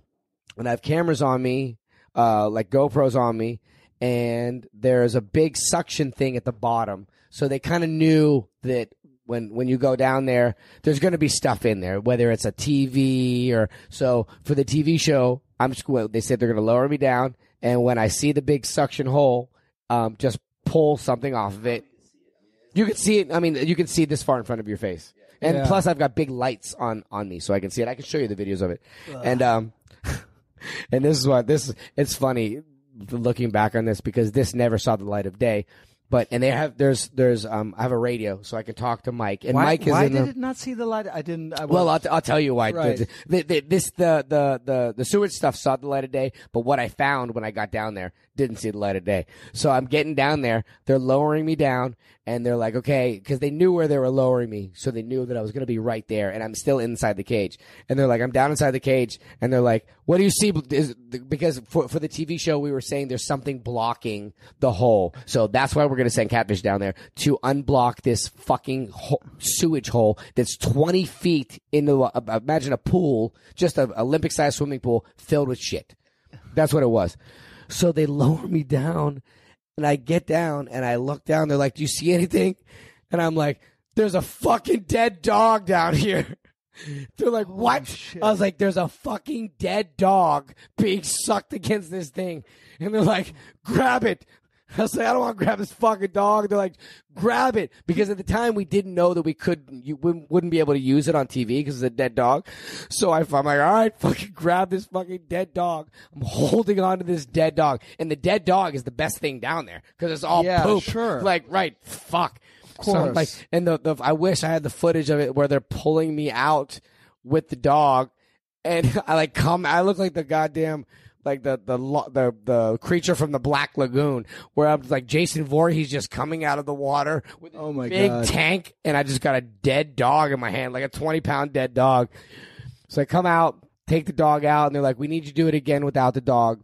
So I go back again because they weren't sure that with the you can't they show dead animals. Yeah, yeah, uh, you know yeah. the the big TV bucks, and uh, so they lower me back down in, and we pretend to like clear it off. But then as I'm clearing it off, I feel water No. on my fucking chin.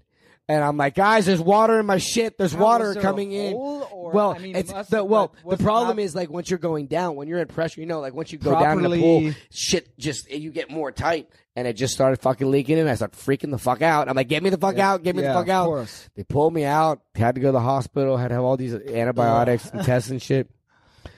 But yeah, that Yeah. that that part's on the show. You're I a show hero. you after. I'm a hero. George Floyd is a hero. I gotta stop. I got. an You know what? I gotta. I you know. Let me let me at least address this because I've had a couple of beers and the people are gonna go nuts because I'm talking about the George Floyd thing. I just want to say that um, Well, you did it. On, you you've done some Instagram. I have, and they've gotten How- deleted. But but this is. I, I already Explain- know. uh, Yeah. Explain it first. Okay. Well, I just. Um, I mean, explaining jokes is already. Yeah, you know, they're they're jokes, and Duh. and by Yeah. no means am I am I making fun of somebody's death. I, I'm not making fun. I, did did George Floyd deserve to die? Absolutely not. Did George Floyd play a role in fucking completely reshaping how we look at America? Not in a good way. Yes. Was George Floyd a piece of shit? Yes. Did he deserve to die? No. Am I going to keep making funny jokes about him? Yes. I have nothing to add. Um, the thing is, you went to thir- 35 countries, Mm-hmm. and uh, you did the support your troops thing already. Yeah, we did the Iraq was kind of crazy, Iraq was real crazy. You told yeah. me one or two Yeah, uh, real crazy. stories. Do you want to? Yeah, I mean it's uh, and that's a weird one too because I had mentioned I told you that my brother was uh my brother he just retired from the Air Force, which is kind of crazy because he's my younger brother. Fuck you, Adam, my little brother. My I've always been the dipshit brother, and my brother's always been had his shit together. And I just went to um in 2020. He uh yeah last year right before all this shit happened. He uh he retired from the Air Force, and um uh, he's been in 20 years. It's crazy to think that he's retiring from his job after 20 years, and I haven't had a fucking job in 20 years, but that's neither here nor there. But he, um, he joined the military, and I was super against it. I didn't want him to go. And, um, he joined the Air Force. He did his first tour in Iraq, and that really fucked me up because, you know, your little brother is in Iraq. It's one thing if you're like joining the military and you're like, oh, you know, you're in a safe place. But at the time, shit was popping off in Iraq. And, um, you know, when you have a loved one in the military, you see shit, you hear Iraq, your ears pop up, and it's always something negative. Everything they're pushing is negative. And uh, so he came back the first time, and everything was chill. It was fine. I'm glad he was home. Then he went back for a second tour, and I'm just like, no fucking way. He came back safe again.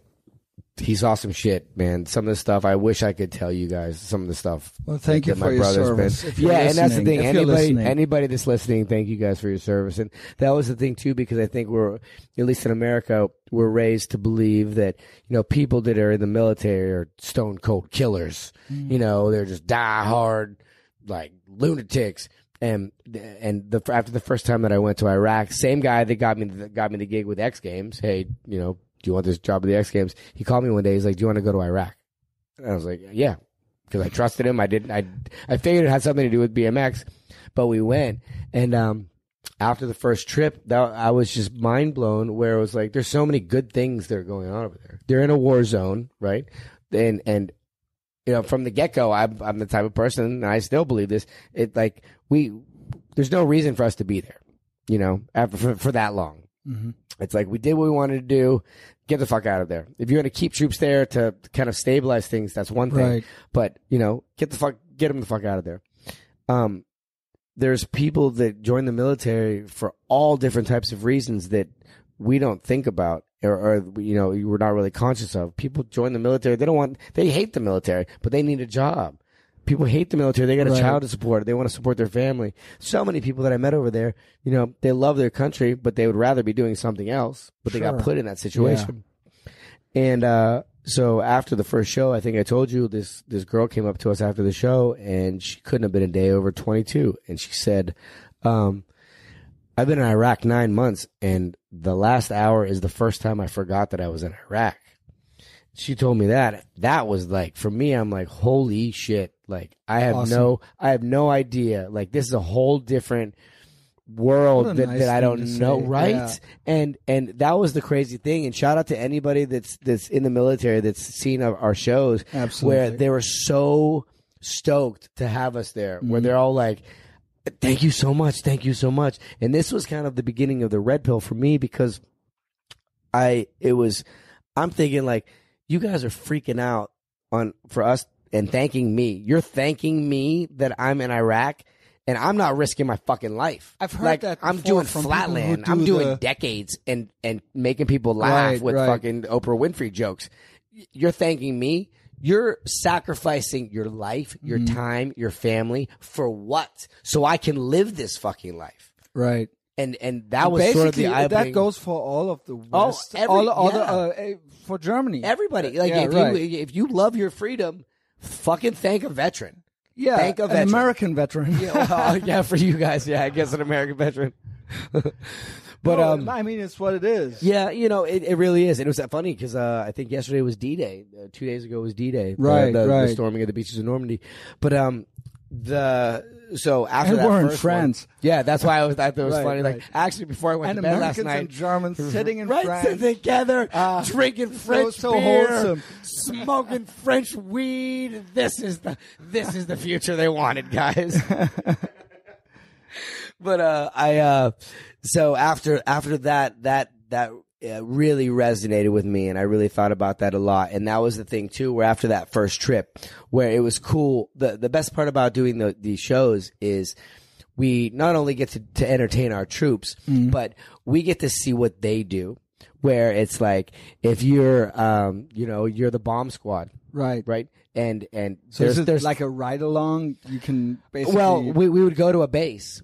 And Right. we would be at a base for a couple of days, so we'd And build they the ramps, everything, and yeah. we would get tours of, Right. you know, they would take us to the bomb squad. They would take us and show us, okay, they would have IEDs that that that um, you know, explosive devices Right. that the bad guys That use. try- interesting. super interesting, and some of them are so simple where you know dudes get their legs blown off from just little little Right. little box traps that they have.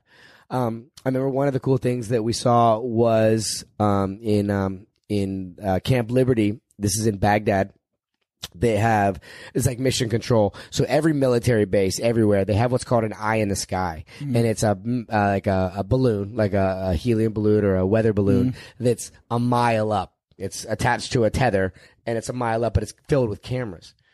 So the first time we go, um, they're they take us into this room. They're giving us the tour, and we always got like carte blanche they they were always so awesome. And that was the thing too, where it's like, you know, if you guys are the mechanics at a you know at a at a garage in Iraq, like you work for the military, but you work on cars or you work on F-16s. Mm-hmm. You got ten Americans, BMX professional BMX riders that were like, "Hey guys, what's up? Will you show us what you do?" You are fucking pumped to show us. Like, yo, come here. You want to sit? You want to fire this fucking thing up? I drove a fucking MRAP. I literally drove a, a five hundred thousand dollar. It's like if you if, if uh, you imagine like what a fucking military Hummer is, what his great great pissed off fat grandfather looks like. That's an MRAP. like you can't destroy an MRAP at all. They're like the biggest fucking Right. tank vehicles. I got to drive one, like literally drive one outside of the outside of the wire. I envy you. Yeah, oh yeah, and see, and that was the other cool thing too, where um we go the with the uh the uh the I forget what the the explosive guys their their acronym is. So after one of our first first or second shows, um. And a lot of people that, that had never seen BMX before, when you see it for the first time, especially if you're in Iraq at a military base, you're losing your shit. Like But it's the so best. different. Yeah, and we had like awesome sponsors, so we always gave out, gave out GoPros and we gave out DK bikes um, at, at, at every every spot. So they're just stoked to have us there. So after one of the shows, this guy comes up to me, and they, he, everybody always remembered my name because Catfish is easy to remember, right? so he comes up to me, he's like, "Yo, Catfish, um, do you want to go uh, uh, blow up some C4?" And I said, "What?" He's like, "Yeah, me and the boys love your show. We got a bunch of extra C4. Do you want to come? Uh, we can go This blow. is ta- this is you what I call tax money well spent. well spent. Five pounds of C4. We fucking ripped it. And, uh, so I say to the chaperone, I'm like, fuck yeah, I'm, I'm, I'm- we're signing autographs. So I'm like to all the dudes, I'm like, yo, you guys want to go blow some shit up in the desert? And we had to go outside of the wire to yeah, do it, were- right? And, and, and the thing about military bases are, you know, if you're an entertainer, you don't, you can't just come and go as you please, you know? And Right. it, it was like, and I wanted to do everything, and the chaperones were always like, no, Catfish, no, you can't do this, you can't, you can't go off the base. So we're, I'm signing autographs, and the dudes all come up like, yo, you guys were fucking awesome. Do you want to come blow some shit up with us? And I was like, yeah, fuck yeah. Let me let me ask let me ask Christian. So I go to Christian, our chaperone. I'm like, hey, these guys say they want to take us off base and blow some stuff up. And Christian's like, there's no way you guys are going to be able to do that. And then like the master sergeant comes over. He's like, yeah, if you guys want to take these guys off base and blow some shit up, you could do it. So we fucking go off base. we There's take no way you five. could I'll do show that. you the video. We take five pounds of C4. I believe you. I wanna see it, though. We, we dig it. We dig a hole. We all stand back and we watch five pounds of C4 get blown the fuck up. Must be so much fun. Fucking crazy. And it's, but I mean, it's, for me, it's awesome to see that side of the military. You know, we Of get to see things as a civilian that nobody would get to see. And, um, Oh, and the other one thing that I was going to mention that on the same first trip, so they take us to like mission control, like you're very familiar with the NASA mission control room, right? So it's just a tiered room with you know ten different levels. Everybody's got uh, screens in front of them, and then there's one big, massive screen that, and it's the eye in the sky because this is the main, um, the main base out of Iraq, the biggest base in Iraq that's that's on um it's on is they made Camp Liberty, took over Saddam Hussein's palaces. So now like all the generals sleep in one of Saddam Hussein's palaces. We slept in Saddam Hussein's palaces as uh as the entertainment. Um yeah, crazy. I have I, and and I rode uh, there's a yeah, I did. There's a um, there's a, uh palace called Victory Over America, and they'd blown out um, uh, American Scud missiles, blew out the ceiling, and Saddam Hussein's psychotic ass bought, had at one time the longest chandelier in the world, and how the missile came in, it dropped the ceiling, so the chandelier was like this. Like a ramp, and I was like, all the guys were so excited to be there. I'm like, yo, let's move all this stuff out of the way so we can have a ramp. And everybody's like, no, fuck you. They're all walking around the palace just exploring. So for an hour, I'm like digging stuff out of the way and pushing it out of the way. And then I got Keith Mulligan. I'm like, hey, I'm going to do a trick on this. He's like, what? I was like, yeah. So I'll show you the picture. I have a picture of me doing a fucking air on Saddam Hussein's I palace. see it. Is it a, is it a good picture? Yeah, yeah, I'm gonna it's use like it for the blog post. Yeah, it's a classic picture. I'll show it to you. But um, so the one day they take us to this mission control, and we go in, and uh, before we walked in, there's maybe like ten or fifteen of us.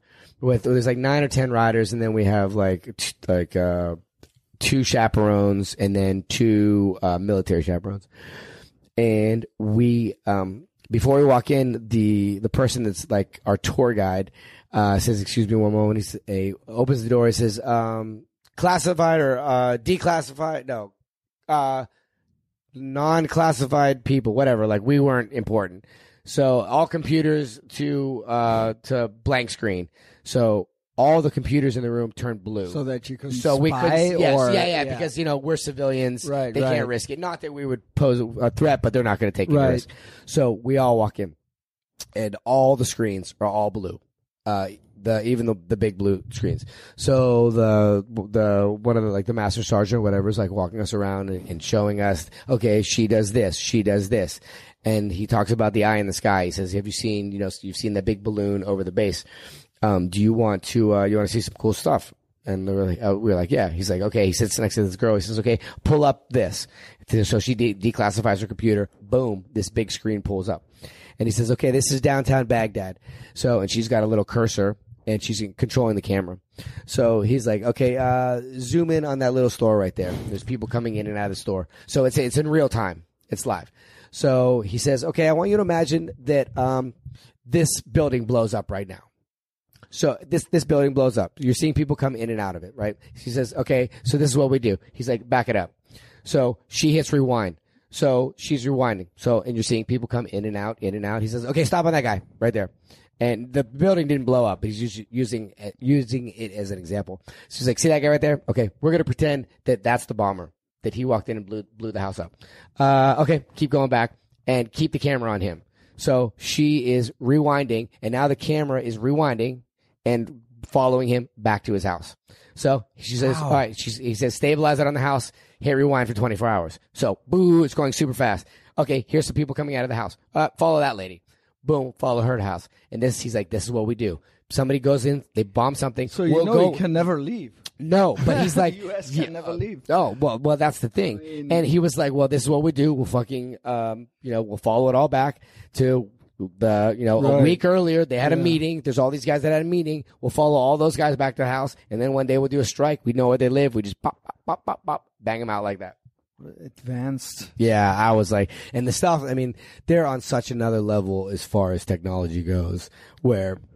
You know, it, it wouldn't surprise me if the military had iPhones 20 years ago. I, I could keep talking to you on and on. I know you you, you want to go to the party a little bit, mm-hmm. right? Because I. I mean, have I- still I- two more. I love you. things that I want to talk Oh, about. it's still so early. I thought it was like two in the morning. Yeah. Okay. I might have to roll this joint though. though. so China. okay.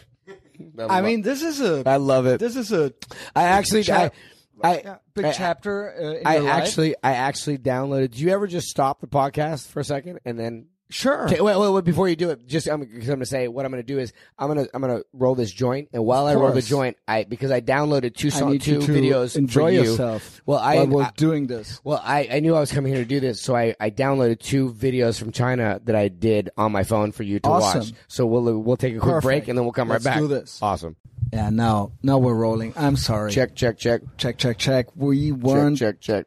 Yeah, it was only half a minute That's okay. that we missed. Catfish is next to the open window. He rolled his joint. I have He's my having joint. Fun. I have he my was joint. halfway into a story that took place in Kuala Lumpur. He said he didn't want to ta- uh, talk about it on mic. Now I convinced him to do it anyway. Why why He did does I it say for that? me, Why for did I- us, for Frank Why Lucas. did, I, why did I say I didn't want to do it? Yeah, because he said you get teary, uh, watery eyed, or tear up. But at the we, well, I don't know. We were halfway in. It was a serious situation, but it wasn't sad. Not at this point. It was not sad, but I'll I'll I'll pick it up where we left off. Okay. So and and the reason that I that this this moment in my life it really changed me for for so many reasons. So I um I got drunk with this girl, missed my flight, um, and I had to book another flight. Cost me a bunch of money, almost a thousand dollars. I was super drunk. They tried to kick me out of the hotel or try, kick me out of the room because I st- over I was past checkout time and um, so I keep falling asleep. The hotel manager comes. It's like four in the afternoon. He's like, "Sir, you need to check out." So I'm like, "Fuck!" I went on my computer, booked another night, go back to sleep. He comes back. He's like, "You need to go downstairs and handle this." I was like, "I booked the fucking room." Grab the laptop, go down. The poor girl behind the counter. I I'm like, "Your manager's being a dickhead." I booked the room. I just want to go to sleep, and she's like. Yeah, you you did the book the room. night. you booked the room, but you booked it for tomorrow night. So if you oh want to stay here, you need to book again. I'm like, Fuck. fuck, yeah. So this is where my ADD kicks in because I have to turn a negative into a positive, you know. And how can I do that? All I got is I can make fun of my situation, you know. And if you can't laugh at yourself, like it's The creative. That's guy it. You you know, are. That- that's it. And because people, you know, people can relate to you, and there's somebody out there that's having a worse day than you, and if you can make fun of your situation, you just made their day better. I mean, you got to be kind of. You got to realize that you, if you realize you can't do anything about it, then why yeah. beat yourself up? Yeah, but just I mean, there's there, there's if always you there's really always and an if you can do something about it, then still don't do it. Still don't beat yourself up. Just change it then. Yeah, exactly. So those are the two exactly, options. exactly. But it, it's hard for some people to change. But um, so as I'm, I get back in the elevator with my fucking laptop and I pull my phone out and I tell my Snapchat story. I'm like, "All right, guys, you saw me last night wasted. I missed my flight. I cost a thousand dollars, more than a thousand dollars because the flight was a grand." 300 bucks for the hotel room, 300 bucks for the hotel room tomorrow night, and 300 bucks, so almost $2,000. So, um, so now I'm like, all right, I'm gonna fucking destroy this hotel room.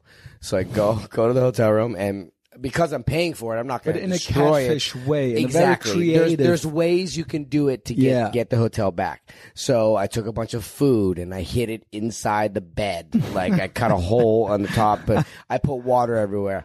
I'm walking around, and you know you have the little uh, the the soap dish and the the you know they always put it up real nice with your conditioner and your your your thing. I'm just walking around. Sucker punching things, like just punching the shampoo. So- It's and not you're filming damage- it, or- filming, yeah. I'm filming it. And then I did, uh, I do this thing where, uh, years ago, there was a website called, uh, secrethotelroompaintings.com. And it was this sales guy that traveled and he was also an artist. So he would go into these hotel rooms and he would, uh, see if the paintings in the hotel rooms would move. And if they did, he would take it off the wall and then make his own painting underneath the painting, his own art. I've heard about. So the entire time he's in his Sounds room, it- familiar. it's his art. Well, I do that too now. Maybe so there's another guy. There is. now. I'm I'm the imposter. And uh, so, and then when he would leave the hotel room, he would just put the paintings back up, the normal paintings, and nobody this would know. The cleaning people would know that there's art underneath it. But then he listed the hotels and the the rooms. So if you're in Des Moines, Iowa, at the Motel Six, scavenger you- hunt? yeah, you could go at, request room 112, and then you go in there and take the paintings off, and his art is underneath. so I do that, right? I'm doing that to the room, and I'm still super mad. I'm super hungover, and the day even gets worse because like I was trying to get food, and it wasn't the food that I expected. And then, um, as I'm walking back to my hotel, still hungover, I see this little frog. So I was like, okay, you're coming with me now. So I bring the frog, and again, I'm getting all my fucking money's worth for this coming with me thousand dollar hotel room. So I take the frog and it's a nice four star hotel. So there's concierge and there's the door guy. So I walk up with this frog. I'm like, bro, I'm gonna, I'm gonna set this frog down. And when I say three, two, one, all you gotta do is open that door and kind of push the frog in so it looks like the frog, it's just the frog going in, right? so he does it. So the frog goes in. I do a, I do a shot where, um, I, t- I take the frog's paw and push it against the elevator. So it, it looks like the frog is like pushing the elevator button. So then the frog, I set the frog right next to the elevator doors. So then the doors open and I just push his butt and the frog hops in the elevator like it's the frog doing this. I bring him back to my room. I flood the bathroom. Like I was like, and I'm pretending like, oh, here's, here's this Freddy's the Freddy the Frog. I'm gonna put you in the bathroom, guy. So I put him in the bathroom. Like, we don't have a bathtub because it was like a big stand-in shower, and I was like, you probably want this to be a lake. So I covered the fucking drain and just flooded the bathroom. So the frogs in the bathroom, still fucking all this shit up. Whatever. So I wake up the next day, and like most of us, the first thing we do is check our phones and I had tons of messages on Snapchat, and I always try to um, talk. Like if somebody sends me, if you if people send me messages all the time, but if people send me like what text that they, you know, I'm gonna take time out of my day to read what they said. And uh, it's this kid. His name is Christian. Still talk to him today. He's from Billings, Montana. He says, um, text me. He's like, Catfish, uh, I got some real heavy shit I- I'd like to talk to you about. Is that okay? And I was like, yeah. So then the next, um, I like go and take a shit or something, and I come back and I've got videos from him now, and he he says, I hit the video, and he's like, Um, I don't want to freak you out or anything, but I went to bed last night knowing I was going to kill myself today. And I woke up fuck. and saw your videos of you fucking up the hotel room and this fucking frog. And he's like, bro, you don't know me and you probably don't care, but you saved my life. That's And, and, I mean, and that moment for me, that was the moment where prior to that, if the three of us were in a fucking McDonald's in Berlin and I wanted to be an asshole and just do a Snapchat, Right. I would, in the back of my mind, I would always think, okay, it, this, who's going to see this? Like, eh, do I, do I really need to make a, a scene right here? You know? And after this incident with Christian, I don't think about that anymore because if I have an idea, of a funny idea, if I think it's funny, I'm gonna fucking run it. I don't care. I I don't care what's happening in front of me because you have no idea who whose life you're changing, absolutely. right? And honest to God, from that from that moment, and I've I've I've mentioned this a couple times. I've never talked about that on a on a podcast or anything, but um, from that moment, I'm not kidding you. I've probably had more than 10, less than 20 kids tell me that I've saved their life from my social media. And That's especially awesome. the last year. That's why it's like I get I get choked up sometimes thinking about it because especially this I- last although, year. uh, As crazy as those that story is, I kind of can believe it. I mean, in a, a, version of that, I've not had that. Yeah. But a version of that, well, you helped me through the day, or Yeah. Oh, yeah, I that- just that's the best feeling in the by- that's world. a- That's a, smaller For sure, version, and, and I, I get, so I know that's, totally, I, I can and, and I totally get it with you too. I get it with both of you too, and that's the thing where it's like you never, everybody. There's a there's a, a, a cliche uh term like a meme that I've heard all the time, but it's so true. Where it's everybody's fighting a battle that you know nothing about, Right. and and the fact that you're you- you're an entertaining person, you're a captivating person that people and and you're well spoken as well, and and you speak from the heart. Mm-hmm. And at the end of the day, people people, really people they do do. They re- that, yeah. resonates with people, and they know the difference between somebody that's doing this for fucking likes and clicks, Right. as opposed to somebody that's genuinely their heart is in this. Absolutely, That's why. That's why I said that's why I'm excited to be here, Right. and and because Well, we're you. so incredibly similar that. in terms of you know. Again, good energy and, and famous than me. understanding. No, no, no. You're way more handsome and stronger than me. Um, so well, that that's a, that's a great story. Uh, I mean, uh, this this is what I would also uh, think. What would keep me going and not overthink everything? Do I have to do this now? Is this is this worth uh, worth something? Yeah, the I overthinking mean, thing is a, is that that Right. that a lot of people. Why am I to doing Right. this? And- Right, right. And now it's like now you have to.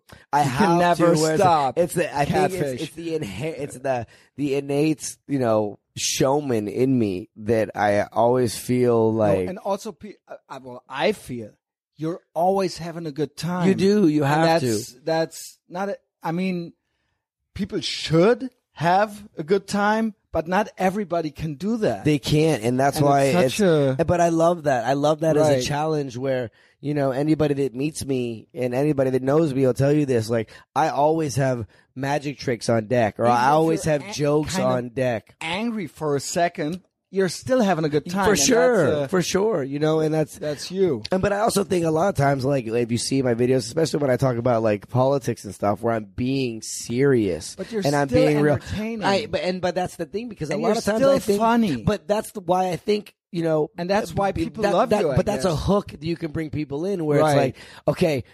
Damn, he's really passionate about this, whatever it is, Right. politics or whatever it is. And then I do something funny at the end of it where you're like, you're you're hitting them two times on the emotions. Right. Like, okay, he's being super serious, but this is also funny as fuck. I'm gonna laugh at and this. And you're not stereotypical. You're not the stereotypical conservative, uh, and that's interesting. Well, It's and- just, well, and, and- and people start thinking about, well, if he can have these opinions or viewpoints, maybe I can. I don't have to wear a suit or right? whatever. For sure. and mean- it's just, but I mean, I think that all falls again under the auspices of, you know, we're, we've been bamboozled Have a you- lot. What was the?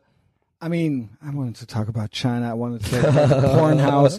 But as far as social media goes, obviously this is a passion. Yeah. You're doing, you're helping people with social media. People enjoy your content. On the other hand, you're this controversial figure a little bit. Yeah. So I know for a fact that's why I, as that's one of the reasons why I appreciate you very much. You are honest. You're not you. Well, you do enjoy the clicks, the likes, the views, and when people just are entertained. But you will also always say your opinion, even if that means that you will lose people. For sure. And For sure. that's, I mean, many people who have the amount of followers you have, they would never, Yeah, they would and it's never just- risk losing. I, mean, I don't know, But that's because a they live, they, they live or- in a fake world, you know. And and my back to my racist ass dad, rest in peace, dad. You're racist fuck. But he always told me, be a man of your word. right. Be a man of your word. Don't say one thing and do say- something You else. You could make the argument, well, you don't have to lie, but just keep it on the down low. Yeah. Just, why do you have to say I that? Just keep it to yourself. And it's funny because I've and again, anybody that knows me, I'll You're tell you this. that guy. I never, mean- but I also never learned my fucking lesson. Like I've I've lost hundreds of thousands of dollars in in endorsements and and sponsorships because of my fucking mouth. I actually just got I The just thing got I just got word today that I lost a probably one of the biggest gigs of my life because believe of my that. mouth. I even would say I'm even surprised. Well, on the one hand, you're a likable guy, and uh, you're yeah. I I, mean, you're not that. an asshole. I appreciate that. no, I mean it's it's uh, it's absolutely true. But on the other hand, the the deplatforming, the cancel culture, it's so. I mean, it's it's a every day is an it's another name. Yeah. And are you not? I mean, I'm even I'm even surprised that you can do that and be here. Yeah. And that people wouldn't say, "Well, come on, catfish. You know, you we can't book you anymore." Well, it's and, and that's the funny thing, and the, I mean, uh, without getting into, I mean, it I don't wanna, With, uh, uh, no, and, and give I, people yeah, I probably ideas, should, I but- should, I probably shouldn't talk about but it. people but, are so but sensitive. It's it's just it's it not is- you. it- It's it's the it's the climate. It is, and it's and it's sometimes again, it's facts over feelings. People get their feelings hurt, and they they can't let that shit go. well, and they can't let that shit you go. Always saying what you think, and, and But again, and at the end so of at the, at the end of the day, Honesty you know, if and- if I look back on any of this money that I've lost or any of these endorsement deals that I lost, um, uh, am I am I up- followers. Oh, yeah, oh yeah. Am am I upset about it? Sure. Is it going to break me? No. Uh, will I go to my grave knowing that I did the right thing and I spoke exactly how I felt without pulling any punches? Yep. And I'm okay with and that. And also, well, we're sitting here, and you are catfish, and people, the people who want catfish, they want catfish. See, and I mean- it's it's funny you even bring that up too because Otherwise, you wouldn't be catfish. Well, but that's the thing because it's like uh, a lot of girls, you know, like my ex girlfriend, she would always say that you know girls that date me, they they don't they get Zach. You know, Is that they so? they.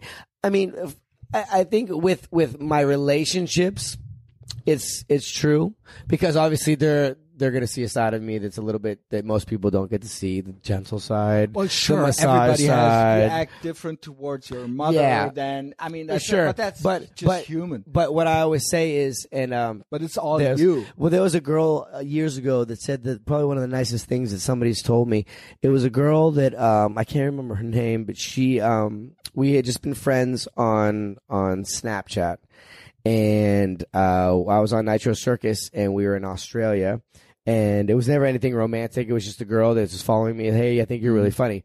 And she's like, I love your social media, whatever.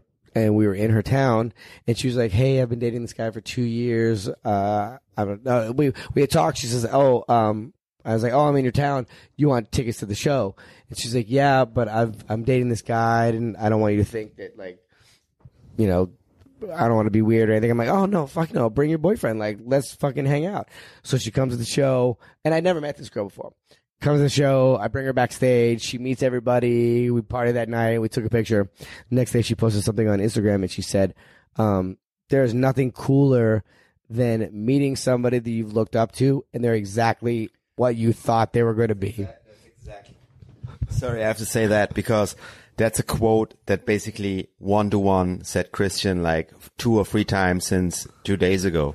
He said about you, about you, of That's course. well, see, that's funny because Yeah. like that's how every be. It's not hard the- to but- do but that. Also, Like the worst is if you imagine a person being like uh, you imagine him, him or her to be, and the person is not that person. then then That what's going on so right much. going on and that's the thing it's like this this i i'm not like catfish isn't a character he's just Right. a part of me Right, but right. but i don't like go out of my way to like try and be somebody where it's like it's not hard to be who you are Right. you know and and that and we're in an age where flexing and fronting is you know it's Right. it's really really easy and I, and people do it all the time on the way here i saw this fucking I don't. this understand. influencer I, mean, I you know do understand it, but I don't understand it. it's a weird thing I where live it's like, like, that, but yeah, but then like what do you like if if that's your goal is to fake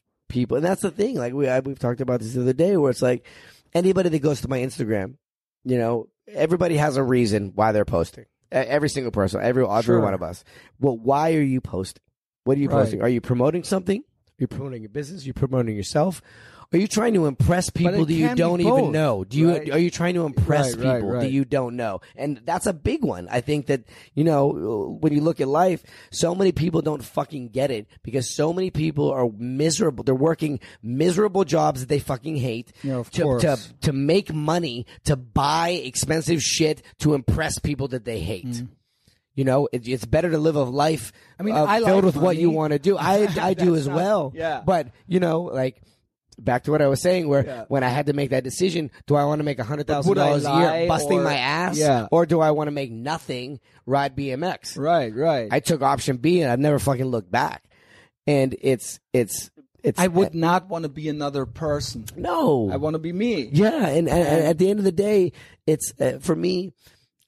Uh, I think I, I'm very, very fortunate to have discovered uh, my passion in life, being BMX, and um, there have been millions of times where I've woken up drunk as fuck, hungover. First thing I thought about was riding.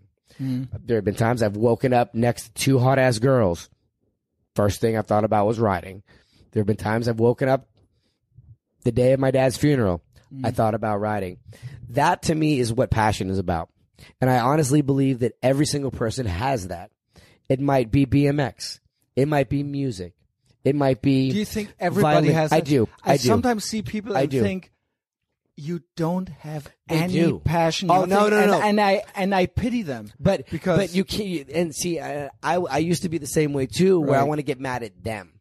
You have to get mad at the system because the system makes being successful either unattainable or they they make success equate with money. So so people think, oh, to be successful, I have to have money, and and usually that's that's it no. plays out like that. Then, if you're successful at something, you probably at one point get a financial re- M- well see reward well i would disagree with you because what i would say is um, if you if you immerse yourself in a passion whatever it is say violin you Right. you love violin it's you love you think about it all the time. You wake up you want to play the violin. Right. one of two things is going to happen christian. One you're going to become a professional at it and you can make money do, being a professional violinist. Right. two you can become an expert at it and then you can teach it and now you're still immersing yourself in something you want to do. You might not be making all the money in the world, but you're surrounded No, by but violin and by people, and you're getting paid for it. But Right, obviously right, not on that's the I- professional level. Sure, but, sure. But it's it's But you're you're, you're getting by. Yeah, you're yeah. getting by enough Right. that you know you're not you can't buy a fucking. But you Aston do what you love, and you can right. make a living of it, And that's maybe all that not matters. Being a millionaire, No, that's but- all that matters. I'm, yeah, not, I'm right. far from a I agree. millionaire. I, I love my life. But agree. but but I think some people, and I, I again, I, I when you say that, I, I you pity people sometimes. I used to pity people, but now I Well, there's know people that, that feel nothing. but they don't know how They're to. depressed. They are, but they don't know how to. I was super fortunate that I fell, li- you know, like most of us fall into some of these things. And there's there's people out there that have no passion in life, and through no fault of their yeah. own, they just Whose They- fault is it? It's Well, your. You gotta.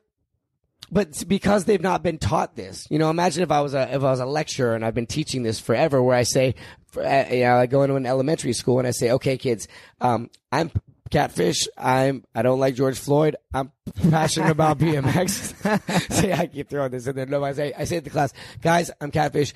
I I love BMX. Who has what? What are you guys passionate about? And to the kids that don't raise their hand, I say, okay, that's okay. It's okay that you don't have a passion. We're gonna try everything. find it. We're Yeah. gonna try everything. But if you don't know to tr- to look, then you're not gonna find it. Where it's like, let's try everything. And that's one of the, the things that I've learned in my life. Where when it comes to females in my life, where um if I meet, you know, obviously sexual attraction and physical attraction is one thing, but if I see a girl and I, and I really want to know is this girl or this guy is worth my time? Back to what I was talking about energy. Mm-hmm. You can ask them one one question. One mm-hmm. question. What are you passionate about? If a girl can't answer what are you passionate about in th- 5 seconds, maybe we'll have sex, but I'm not really good. I'm not going to be I never interested in you. that. I'm not going to be interested in you. You know why? Because We could if you still start- have sex. We still but I'm not going to be interested in you. Right, I'll because keep that to why? Because if you Yeah. start talking to a girl Right. that's not passionate about something or doesn't No, have a I get it. I get it. Guess what her hobby becomes? You, you. I'm not trying to have that shit. I'm out here fucking George Floyd Square trying to smoke spliffs in Berlin. But that's a good question that I tell uh, all my guy friends and girlfriends. Where you know, physical attraction is one thing. If you want to have sex with a girl because you're physically attracted to her, by all means do it. But if you want a girl that you can laugh with, that you can laugh with over breakfast, that you can learn from, and that she can learn from you, what is she passionate about? Ask her. Because she can't answer, you're going to be her fucking profound. hobby. It really, it, and it's a great, it really, it's, this one's really helped me out a lot because. And it's such a simple question. Yeah, I mean, because you know, imagine you meet a woman that is just as passionate about something. It doesn't matter what it is. It could be fucking making paintings, making Right. leather seats, killing dogs, whatever it is. But if she's passionate about it, like I am BMX, I can sit there and talk to her all day long. Mm-hmm. You know, And also the good thing about this is that she will get your passion. exactly. So it's win-win. I just spit out the. Absolutely. Um, yeah. Lighting another match. I love this. How many China. We have to- oh boy. China. China. Just a little bit. Because it's such a chapter in your life. And you kind of convinced me. I was, so- I'm so anti-China. Uh, obviously, I'm talking about the government and the regime and the communists and not, the, not about the people. But there was, there's so much China talk nowadays. And I know that this is a big thing. You've been there long and numerous times and you've had your adventures there. And um, you convinced me two two days ago, two nights ago, that it that China can be fun. You're coming with me to I, China. I, You're coming I with will- me when, I'm when the world opens back I'm gonna up. do it. You're coming with me. I'm gonna uh, pack my two microphones, and we're we're going. This will be good. It's uh So, how did that come about? How did first time I went to China was for the um the Asian X Games, and it was uh they it was actually really kind of fast how it happened. It was it happened all less than a month because I had to get the Chinese visa, and um like anybody else, you have these preconceived notions of what what it's going to be like. Right. And now it's funny because um one of my greatest joys in When life was that? uh, This would have been 2007, 2008. okay? That's 2008. oh, it's been a while. And uh, so I had all these pre- preconceived notions of what China was like. I also think there's a riot going on out here. I don't know if you guys can hear that. What Hear all the now? There's crazy people screaming and cheering.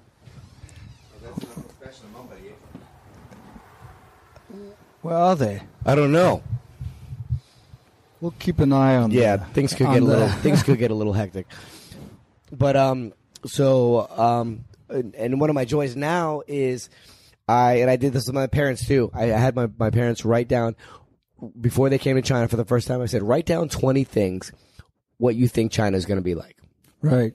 and they wrote that down. They had the lists, and um, it's it's always it's Always the food. It's, it's the food. They you know how how how do, how do you think people are going to yeah. be? And it's it's funny talking about this. uh, obvi- uh, obviously the that's things, what communist yeah, country. Yeah, sure. yeah, yeah. It's going to be super super strict. Um, China's probably one of the most safest places I've ever been.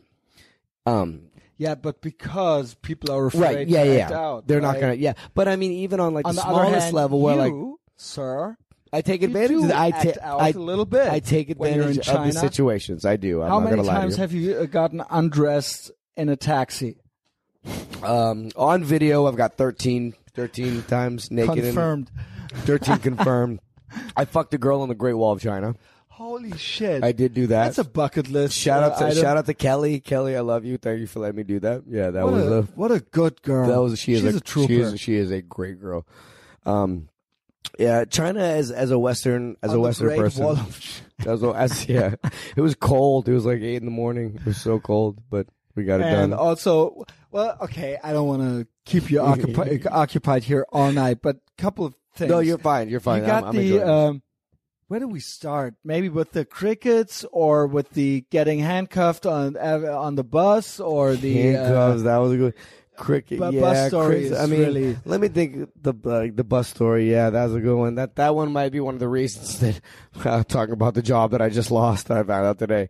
but um, the uh, I was uh this was uh 2018, and it was the uh, UCI World Championships.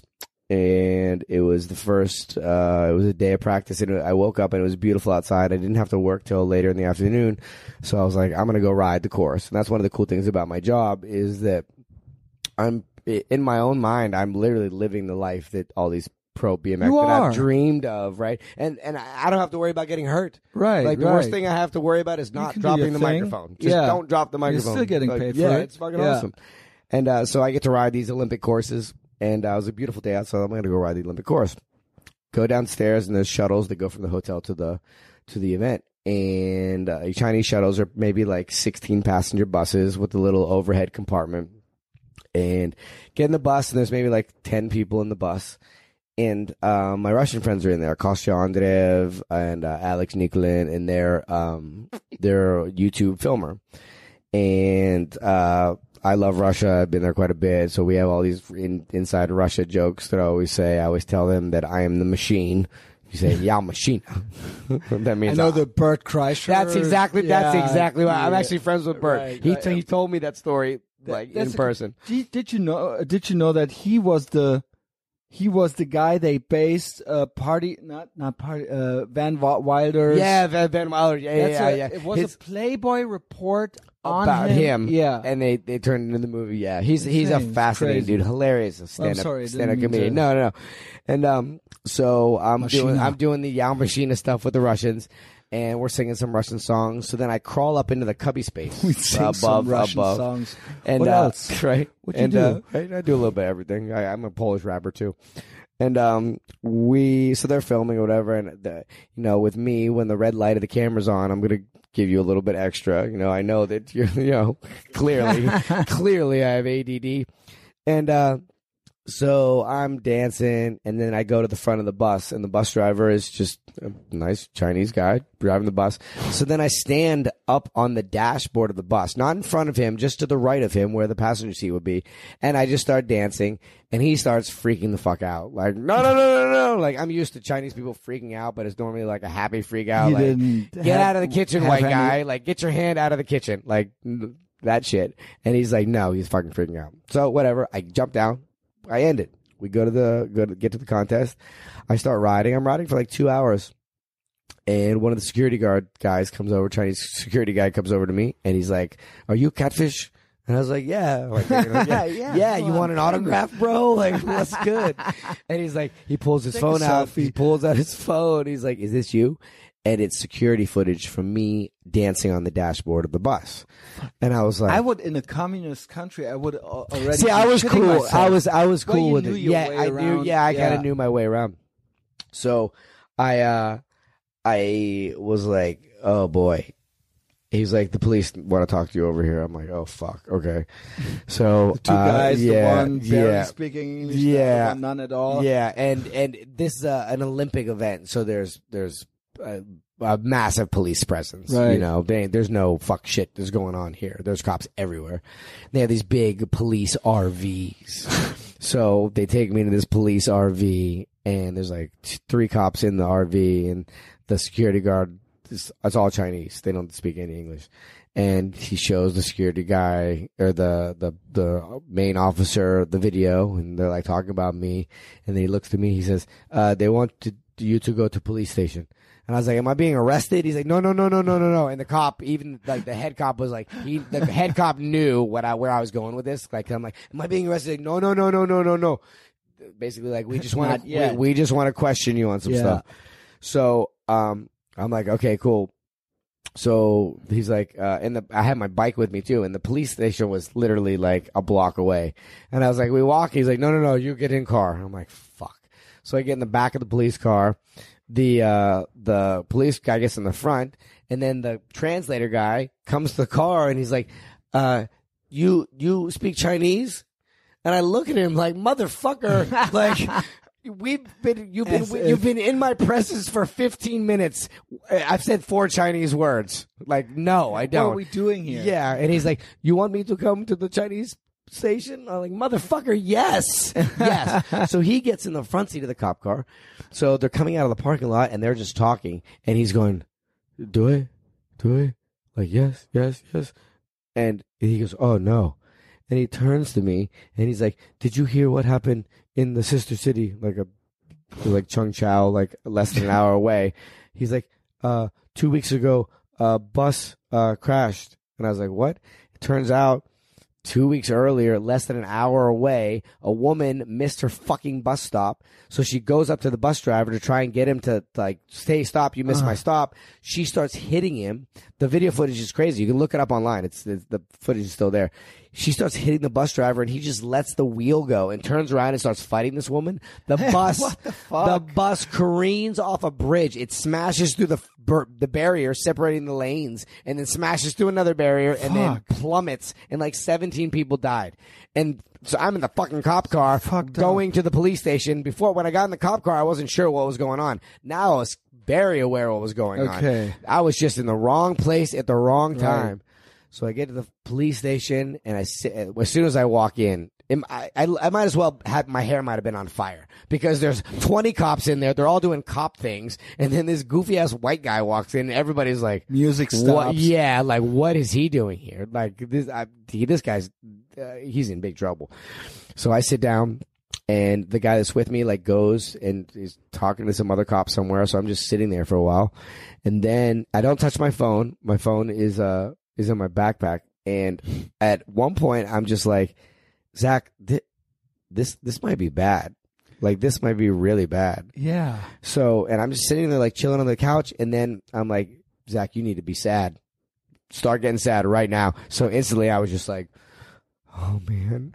Like, oh, Method acting. yeah, like I. Well, I guess you probably were sad, right, and it's sad. yeah, and, and it also works in your favor in that none of those cops had ever had a had a white guy eye. here, a white guy here, right? So they're all just already wondering what's going on. So in my mind, it was like, okay, I'm gonna make it seem like I'm terrified. I'm so scared. So I'm just sitting there going, shit. Oh This is what women do all Damn the time. Exactly. Exactly. This is literally. So. You've been married three years. She's throwing a fucking fit at the restaurant, Vapiano. So, um, so I'm just sitting here, just like, oh, oh man, oh man, oh man, and uh, I, I realized that I I was on the right track when one of the police guys comes over to me. He doesn't speak any English. He says, "Hey, hey, it's okay." it's okay. And I was like, no, no. He's like, everything fine. And I was like, holy shit. So then I go into the, uh, I go into the other room and they, uh, basically asked me what was going on. I was like, oh, it's just a nice day out. I was just dancing with my friends and they made me sign a paper that, um, that stated that it was basically like, that I was affirming everything that I said that that I, I yeah uh, I was yeah. that that I agree to everything that and I'm not going to do it again and then um and then I uh so and they let me go and I went back but it's you know this is an Olympic event so and the hotel we were staying in it's not just BMX so there's like four different bike sports like BMX and trials riding. There was like one or two other ones, but all these Olympians are staying in the same hotel, and we all ate dinner because it's a beautiful, amazing buffet at this fucking five star hotel that we're staying at, and um. so we uh so every day we would all eat dinner together. So when I get back to the hotel, um, I get finally get Wi-Fi and I have a bunch of messages from people at the Olympics. They're like, they already know that that I've been arrested. Some guy I saw him in the lobby. He was like the trials announcer, and he was like, "Oh, I heard you were in jail." They contacted me. The Olympics contacted me because they wanted me to be the announcer if you didn't get out of jail. And I was like, "What do you know about BMX?" He's like, "Nothing." I was like, "That would have been fun to fun to listen to." So then then uh, I um I go to my room. Um, then I go upstairs to go eat food with everybody, and it was like I was like that kid in high school that like beat the shit out of somebody. And then I go to the lunchroom for the first time, just because like I'm going to eat food, and everybody, at every table is looking. There's catfish. That's the guy. Because every, you know how the rumors start. They probably said that I, I, I killed a man in China and I was coming, going to jail. I'm never coming back. And everybody is eating dinner and they're just looking at me like, holy shit, what happened? I'm like, fuck, man. I love it. but I got out of it. I, uh, I, I survived. I don't think I, I don't think I'm working the Olympics anymore, but I So got I got out I got out of it. Well, the thing is, I was really impressed. We watched so many clips uh, that you did, and you did some music videos. I can recommend. Maybe I'll put it into my uh, on my Telegram channel. The uh, 100 Chinese bitches. 100 Chinese bitches. Yeah, that's, a, very good song. that's a uh, good that song, I yeah. enjoy. And then I saw a preview of your next upcoming hits.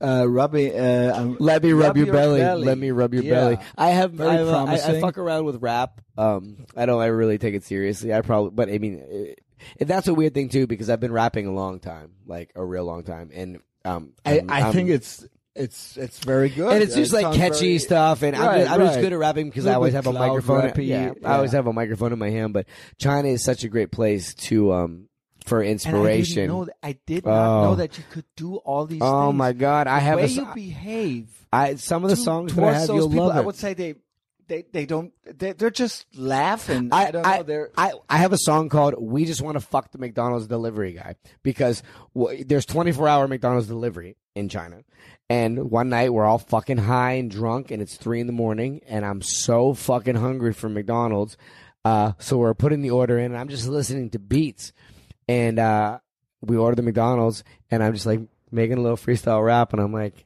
I'm, so hungry. When the when McDonald's delivery guy gets here, I'm gonna fuck him. This is it also on YouTube? It's, it's, that, this one's not on YouTube. This one's a little bit much, but I can show you some of the videos where I made the song in less than five minutes. It's called "We Just Want to Fuck the McDonald's Delivery Guy." When the McDonald's delivery guy comes here, we put the song on the speakers, and I'm making a music video. The guy's walking in. He's a poor Chinese guy with a fucking big ass square backpack filled with five Big Mac meals with drinks. Mm. I want that and now. I'm screaming, "We just want to fuck the McDonald's delivery guy," and I'm like, But he doesn't grind. He has no idea, Yeah. and I'm grinding on him, and he's in a full McDonald's outfit because in my fucking goofy ass high mind, I was like, "This is gonna be the best rap video ever." I make a song called "We Want to Fuck the McDonald's delivery guy," and here I am you- fucking the McDonald's if delivery guy. You listen to this and you haven't uh, checked out um, the YouTube Catfish YouTube. You should definitely. Yeah, I've got I think you have way. There should be. Ma- I, I mean, I know your. I know. I, I, need. I know need your Instagram, your TikTok. I should those- just start the taking numbers it are all. really high. YouTube, the numbers.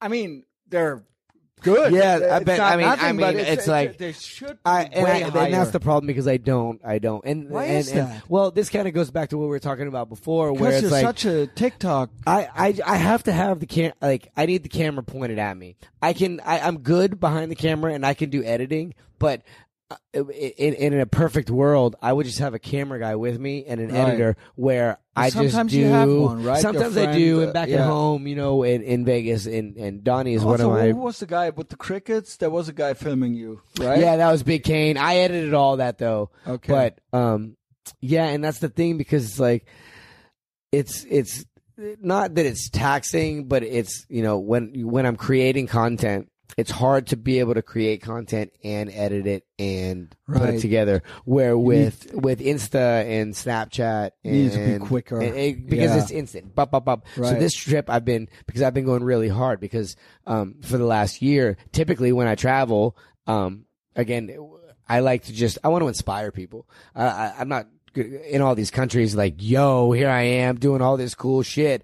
Like, look at me eating all these meals. I always just show the food that I Well, you eat. gotta be I aware, want to though, inspire people. that people still it's exotic for people. You say, Yeah. well, I don't care about it, but people, it's part of the yeah, and and and, I, and I'm aware of that too, and that's why it's cool because I've had so many people, especially when I go to China, people, Right. and then the best, and the my favorite expectations, comment, and you pre- basically you you are you don't in a good way you don't meet the expectations that the the stereotypical expectations Right. that people have of China. Yeah. it's like what the fuck. see, and that and that's the thing. The nicest thing that people tell me when I go to China is, you maybe want to go to China.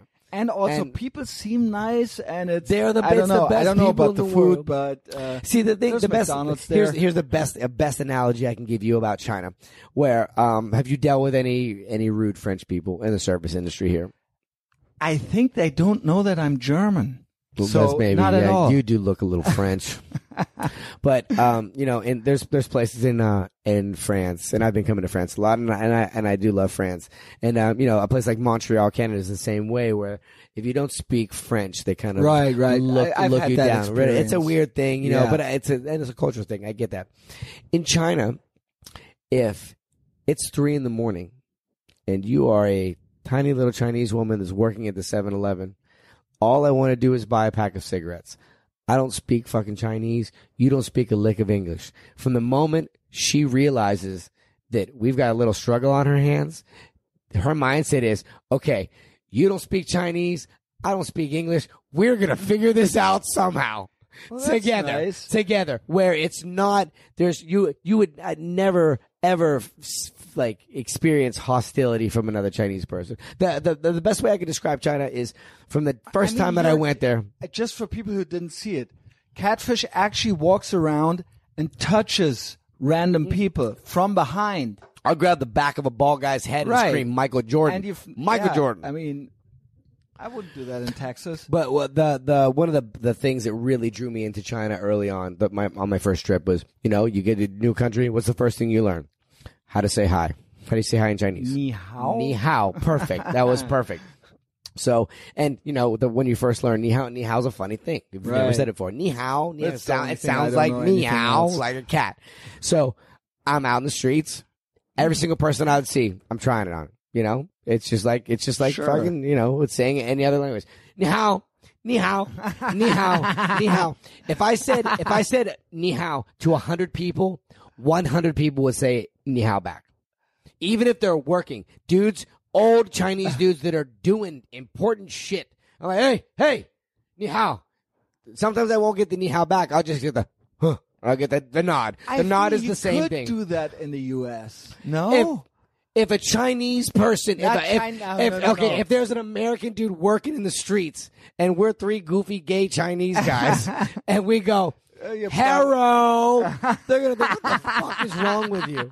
Because I know I'm not, and to the people that are listening, I'm not being, I'm not being racist. I'm saying like, No, no, uh, it's what it is. Well, I, but see, this is this is for your audience. I'm, say, I'm, I have to say this for the people that are that I'm pushing this to because say, wow, Catfish just said Harrow. That's fucking No, racist. but it I'm what but, I- but that's what I'm using it as an example because Right. as me as a white guy You're saying that ni guy. hao, Yeah. I'm not saying ni hao correctly. Yeah, yeah. I'm not saying, but I have to Of preface that because I totally this is cancel that. culture. It's you know what, Christian. This is more for your show than me. I don't want you to get canceled. I got a pirate ship. You know what? you got a pirate ship Um, of and, and a George Floyd flag. still, uh, cancel me. your your pirate your your pirate ship has a George Holy Floyd shit. flag. We I'm are gonna edit that canceled. out. No, don't edit. say that, and I never Fuck do it. it. Fuck it. What would George Floyd Um, do? to- okay. Fentanyl. Holy shit. Frank Lucas, laugh track Frank. There it is. Um, so we're God getting damn it, to I the love end you of the story I here. love you guys. Uh, so all the things that are happening since 2019. I know all the COVID, zero COVID, great reset stuff going on out there. You lost lost some jobs, as everybody has, Yeah. because of the entertainment uh, industry and the uh, event industry. Yep.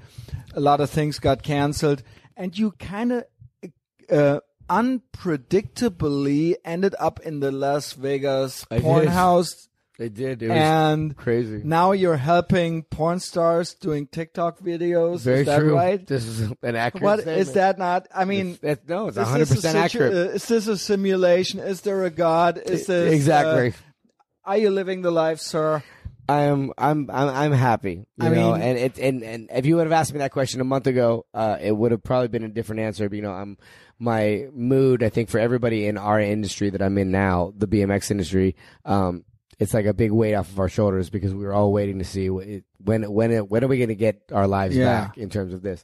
So this weekend has been a really uh, a, really Did you awesome enjoy breath it? of fresh air. It's it was the best. It was so good. Yeah, and Frank for me, me. yeah, for me, Yeah. it's just seeing friends, you know, Mm-hmm. and that I mean, this goes back to part of the psyop where keep people away from people. you know, human yeah. beings need interaction. You need that. You need to Right. be around people that you love, and you know, by doing by separating us, it makes people fucking lose it a little bit. Mm. Um, so yeah, it was. uh How did you end up there?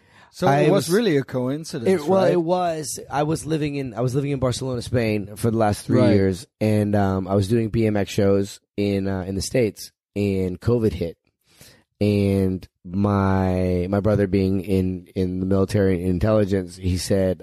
I, I was, uh, I was like, should I go? I don't know what to do. Well, what, they started shutting stuff down, and um, so I was like, okay, I have to go to. I was in, uh, I was in the Pacific Northwest, and then my friend from China was escaping COVID because he was uh, in Vietnam on vacation. They were, uh, if you went back to China during this time, you had a 21 day quarantine. So he was like, fuck this. I'm going to come to, uh, California, meet me in, in San Diego. I was like, cool. I have a week to kill because I have to go to South Africa for a contest. So I go to California, kick it with Kane for a week. And um, on my way to the airport, literally on my way to the airport, they canceled the South African event. So I was like, okay, no problem. I'll stay in, in LA for another For two for two weeks. weeks. Yeah, two weeks to Yeah, flatten the weeks. curve. Yeah, Yeah, I could do and- that. Well, and it was like, um, and there wasn't even that yet. They just started, this was like that one the week where everything shut down. And uh, so I was like, oh, okay, they canceled South Africa, but the Olympic qualifiers are in Japan in two weeks. They're not canceling those. Two days later, they cancel those. So we're just at Airbnb, and I have a friend CJ. He's Daddy's Juiced on um, on Instagram. He is a he's nuts. He's he's hilarious. Is that he's that the nine million? Uh, no, who? No, that's the- Daddy's Juice. Right, Daddy's, right, okay. Daddy's Juice is, There's and so he's cat tattoos. still. Yeah, Daddy's uh, CJ. I've known CJ for like ten years, and uh, he came to China with me in um, in 2019, and he sees me and my friend uh, Kane and I together. He's like, "What are you doing?" I was like, "Well." All my events got canceled. Kane and I are just chilling in LA. And he's like, Well, I just got this mansion in Vegas. I have an extra room. If you guys want to come ride out coronavirus for two weeks or however long it is, thinking it was going to be You're two still there. weeks, and I'm still in that fucking room.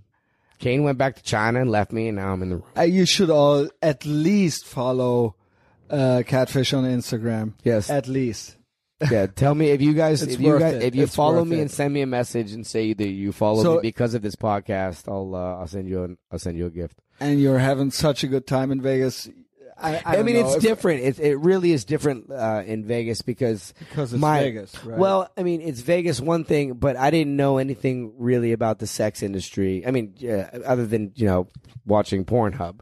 With um, I mean, it, I guess it changed a lot, right? it did, and and for a lot of you know adult entertainers, the, the, Internet. the, the yeah, but the the the, COVID has been a, a, a Yeah. blessing in disguise because strip clubs are closed, bars are closed, and then now you got the uh, the uh, OnlyFans, and that's the big thing. that's a big thing. huge yeah. draw. Yeah, OnlyFans is uh, it's really it changed the game, and um, you know, it would be interesting to see the stats. You know, an open society versus pandemic closed society, and the money that you make on And, OnlyFans. and the but- marketing is basically having a good TikTok account. well, I mean, you you just have to have a good social media presence, or you have friends that have big social media presences where they post you a lot. so you have a following, obviously. Exactly. Yeah. And and on and uh, well, I don't have I have an OnlyFans, but I don't get naked on it because I'm I'm you know doing I BMX loved stuff. when you said, um, "I've." This is the first time that I fucked a girl with more followers. Followers. Instagram followers to me. than Yeah, me. yeah, Shout out to And Rocky that's Emerson. Very. That's a that's an accomplishment. that is that's a big one too because it's I've like never. Ne- how did you say it? she I never I I girl never I never have a, For sure, it, he's a, he's a he's a movie star now, so it's a little bit different. But that was the other cool thing too, because you know, as men, you know, we're so inundated with porn, and we all have these visions of what what you know porn sets are like or Right. wha- how how porn actresses are and um it's been an eye opener for me because I have a lot of friends in the in the industry and so many of these girls they're not what you think they are you know when when they're on camera they're one person but at a party or when we go out they're the quiet ones they're the ones in the corner that are just chilling For real? yeah, really. It's it's it's a really interesting dynamic. And um um I've made so many amazing friends in the industry and it's a weird one because it's a it's not the I don't want to say it's not safe, but it's shady. It's really shady, and especially in I mean, it comes with the it does, and it's like there's just so many scumbags that are and that are also involved what in the it. cliche is or the stereotype is and there's something to every howard stern show i've listened to where he had a sex worker in, in this uh, girl from the industry at one point he would ask them so what happened in your childhood and it was always true Always, it was oh always for sure, true for So, sure. yeah Sure, sure. And I think maybe that's why um, a lot of porn stars gravitate to me. That's a funny thing to say, but the- because because uh you know I I like to think of myself as a genuine person talking about energy and talking about if you can learn from somebody. So I meet so many of these girls and they realize that like he's a really good guy. Like he's a good Yeah. guy, and they confide in me and some of these things that we can share. And again, and maybe maybe maybe I, I do have a gift where it's you know it's I I'm brought into people's lives to i love to, to make them smile. Like they being in the friend zone with a porn star means that she will have sex with you No, that, dude, it's, I've lost. I've I've I've gotten less because because I hang out with porn stars all the time. Like I know these girls, or even girls that I've I've, I've had Right, relationships with in the past. I'm like, hey, you want to come to Vegas and hang out? You're shady. Or no, they're just like. I, I don't I can't hold a candle to these hot ass girls that you're hanging out with. I'm like? Ah, okay. yeah, and I'm like, none They of the porn stars want to bang me. They just want they just want me in the true. friend. Well, that's not true, but yeah. I was just trying to make myself look good because my mom's probably gonna hear this. But Well, catfish. Well, the nine million. The nine million. Mickey, What's with the? oh, that's, that's such an Mickey. insane. I don't know. It's. I know it's a kind of a long story. The whole guy. What's Is the it-? What's a, he has a social media presence. Yeah, also, it's uh, M I K So that you all- if you L wanna look him up, M V S he really exists. Let me It's, it's let me real person. let me yeah let me get it right. insane. Let me just because I want to watch some clips. If you guys yeah if you guys want to um with the with the chips and the money. yeah and the he is M I K like it's uh. M I K A E L M V S E. Uh, this is our friend Mickey. I I mean, he would be a great one. I mean, I'll get him out to Germany. He would be a great one to interview. Uh, I don't know. Maybe I should. I, I would even come to Vegas. oh yeah, you come to Vegas. Yeah, he's he's getting I a place in Vegas. and one day before I was supposed to come to to come to Vegas, uh, they canceled all the the COVID thing. Fuck. So- and then they shut down. we Vegas. could have been stuck together. We could have been. We, we could have got It's your OnlyFans popping. get, get you going, hot tattooed German guy. um, yeah, Mickey. Mickey is our friend. That uh, that he is. He's a um, big deal. He's a real big deal. He's, I mean, you he's are, like but the- he's no. I mean, in, in terms of, I mean, and and Mickey's more just Well, than, than just the money. Well, he's Yeah. the money is what's going to attra- attract people to, the, Right, right. to, to his story. But he is And he's so so casual about it. He's, He's so just- humble and Yeah. and he is just so chill. Well, you would never know. Humble, humble. You would never know. You would never know that he is. Uh, Yeah, he he's so look- wealthy. No, he, Yeah. he's a skateboarder. So I have a, we have a friend named Mickey, and uh, he's a skateboarder, and he won. Um, he's won over twenty five million dollars in twenty twenty one. Insane. He won night. He w- we watched him win um nine million dollars in chips. Yeah, I wasn't there when he, I wasn't there. I wasn't there when he won the nine million, but I was there when he came 11? back to the and- room. Yeah, right. He came back to the room. I held nine, nine million chips in my hand, and then um, And, I think you lost. I don't know, He- two hundred fifty thousand for it. Or He you- no, he bet he, his first bet was what he was trying to show and how. bad. Yeah, he bet one hundred twenty five thousand. His that's first what it bet, was. and then he Yeah. lost it. So then he had to bet two fifty the next course, bet, and then he yeah. won it. But um, yeah, if you look at his Instagram page, there's uh, we we partied in these suites for like literally, it's like out of a Hollywood movie where it's fifty thousand dollars a night, and I love they're the- destroying the hotel room. They're throwing rocks everywhere. There was like chicken tenders in the ceiling and shit. I could. I, it sounds unbelievable. Look it up on Instagram. Yeah, follow I Mickey. love Shout the out to part Mickey. where they cashed out the money. Yeah, yeah, It yeah, was yeah, like, yeah. I mean, I love the movie Casino, yeah. and that's the exa- that it is that room. Yeah. Yeah. That, that's exactly what it was. looks but his totally sto- his like it. story is absolutely awesome. Where he um he had a a bad run of luck early on, did some jail time, came out. He was in rehab, and then he um he learned how. is he to- sober? Yeah, he's completely sober now. Oh, Doesn't yeah, wow. he's sober now. Doesn't drink. Doesn't I mean, smoke. Doesn't would eat assume because he can't be a professional otherwise. Yeah. but they're partying. Oh yeah, So well, I and, but that's the thing. They'll he'll part. I mean, he fucks. He fucks. Right, fucks. obviously, that's but he doesn't. But he doesn't like. left. Yeah, and um, but he plays baccarat, and I didn't know anything about baccarat, or, Mm-hmm. and and it's it's a really really interesting game. But he um he made it made most of his money on um uh, uh rehab clinics and pharmacies and then he liquidated everything and then started gambling. And then within the last two years he's become one of the top four baccarat players of all time. But you I, you guys have seen the videos of us partying in in, in New York City and uh, in Atlantic City. But um no he's so incredibly inspirational and you would never ever know because he's covered in tattoos.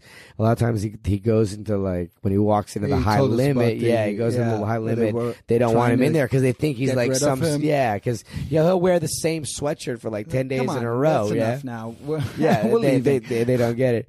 But um, no, we had some really really fun parties, and he, we've got some other plans. We're trying to do a TV show, trying to get like a reality show where we just go around and and, and party with him. That's a no-brainer. yeah, yeah, that's what I keep Him, telling him. You, That's what I, I tell him. I say, well, not me. I just say you just need a camera pointed at you. That's all you need because he's. I mean, he's he's just an incredibly dynamic person, anyways.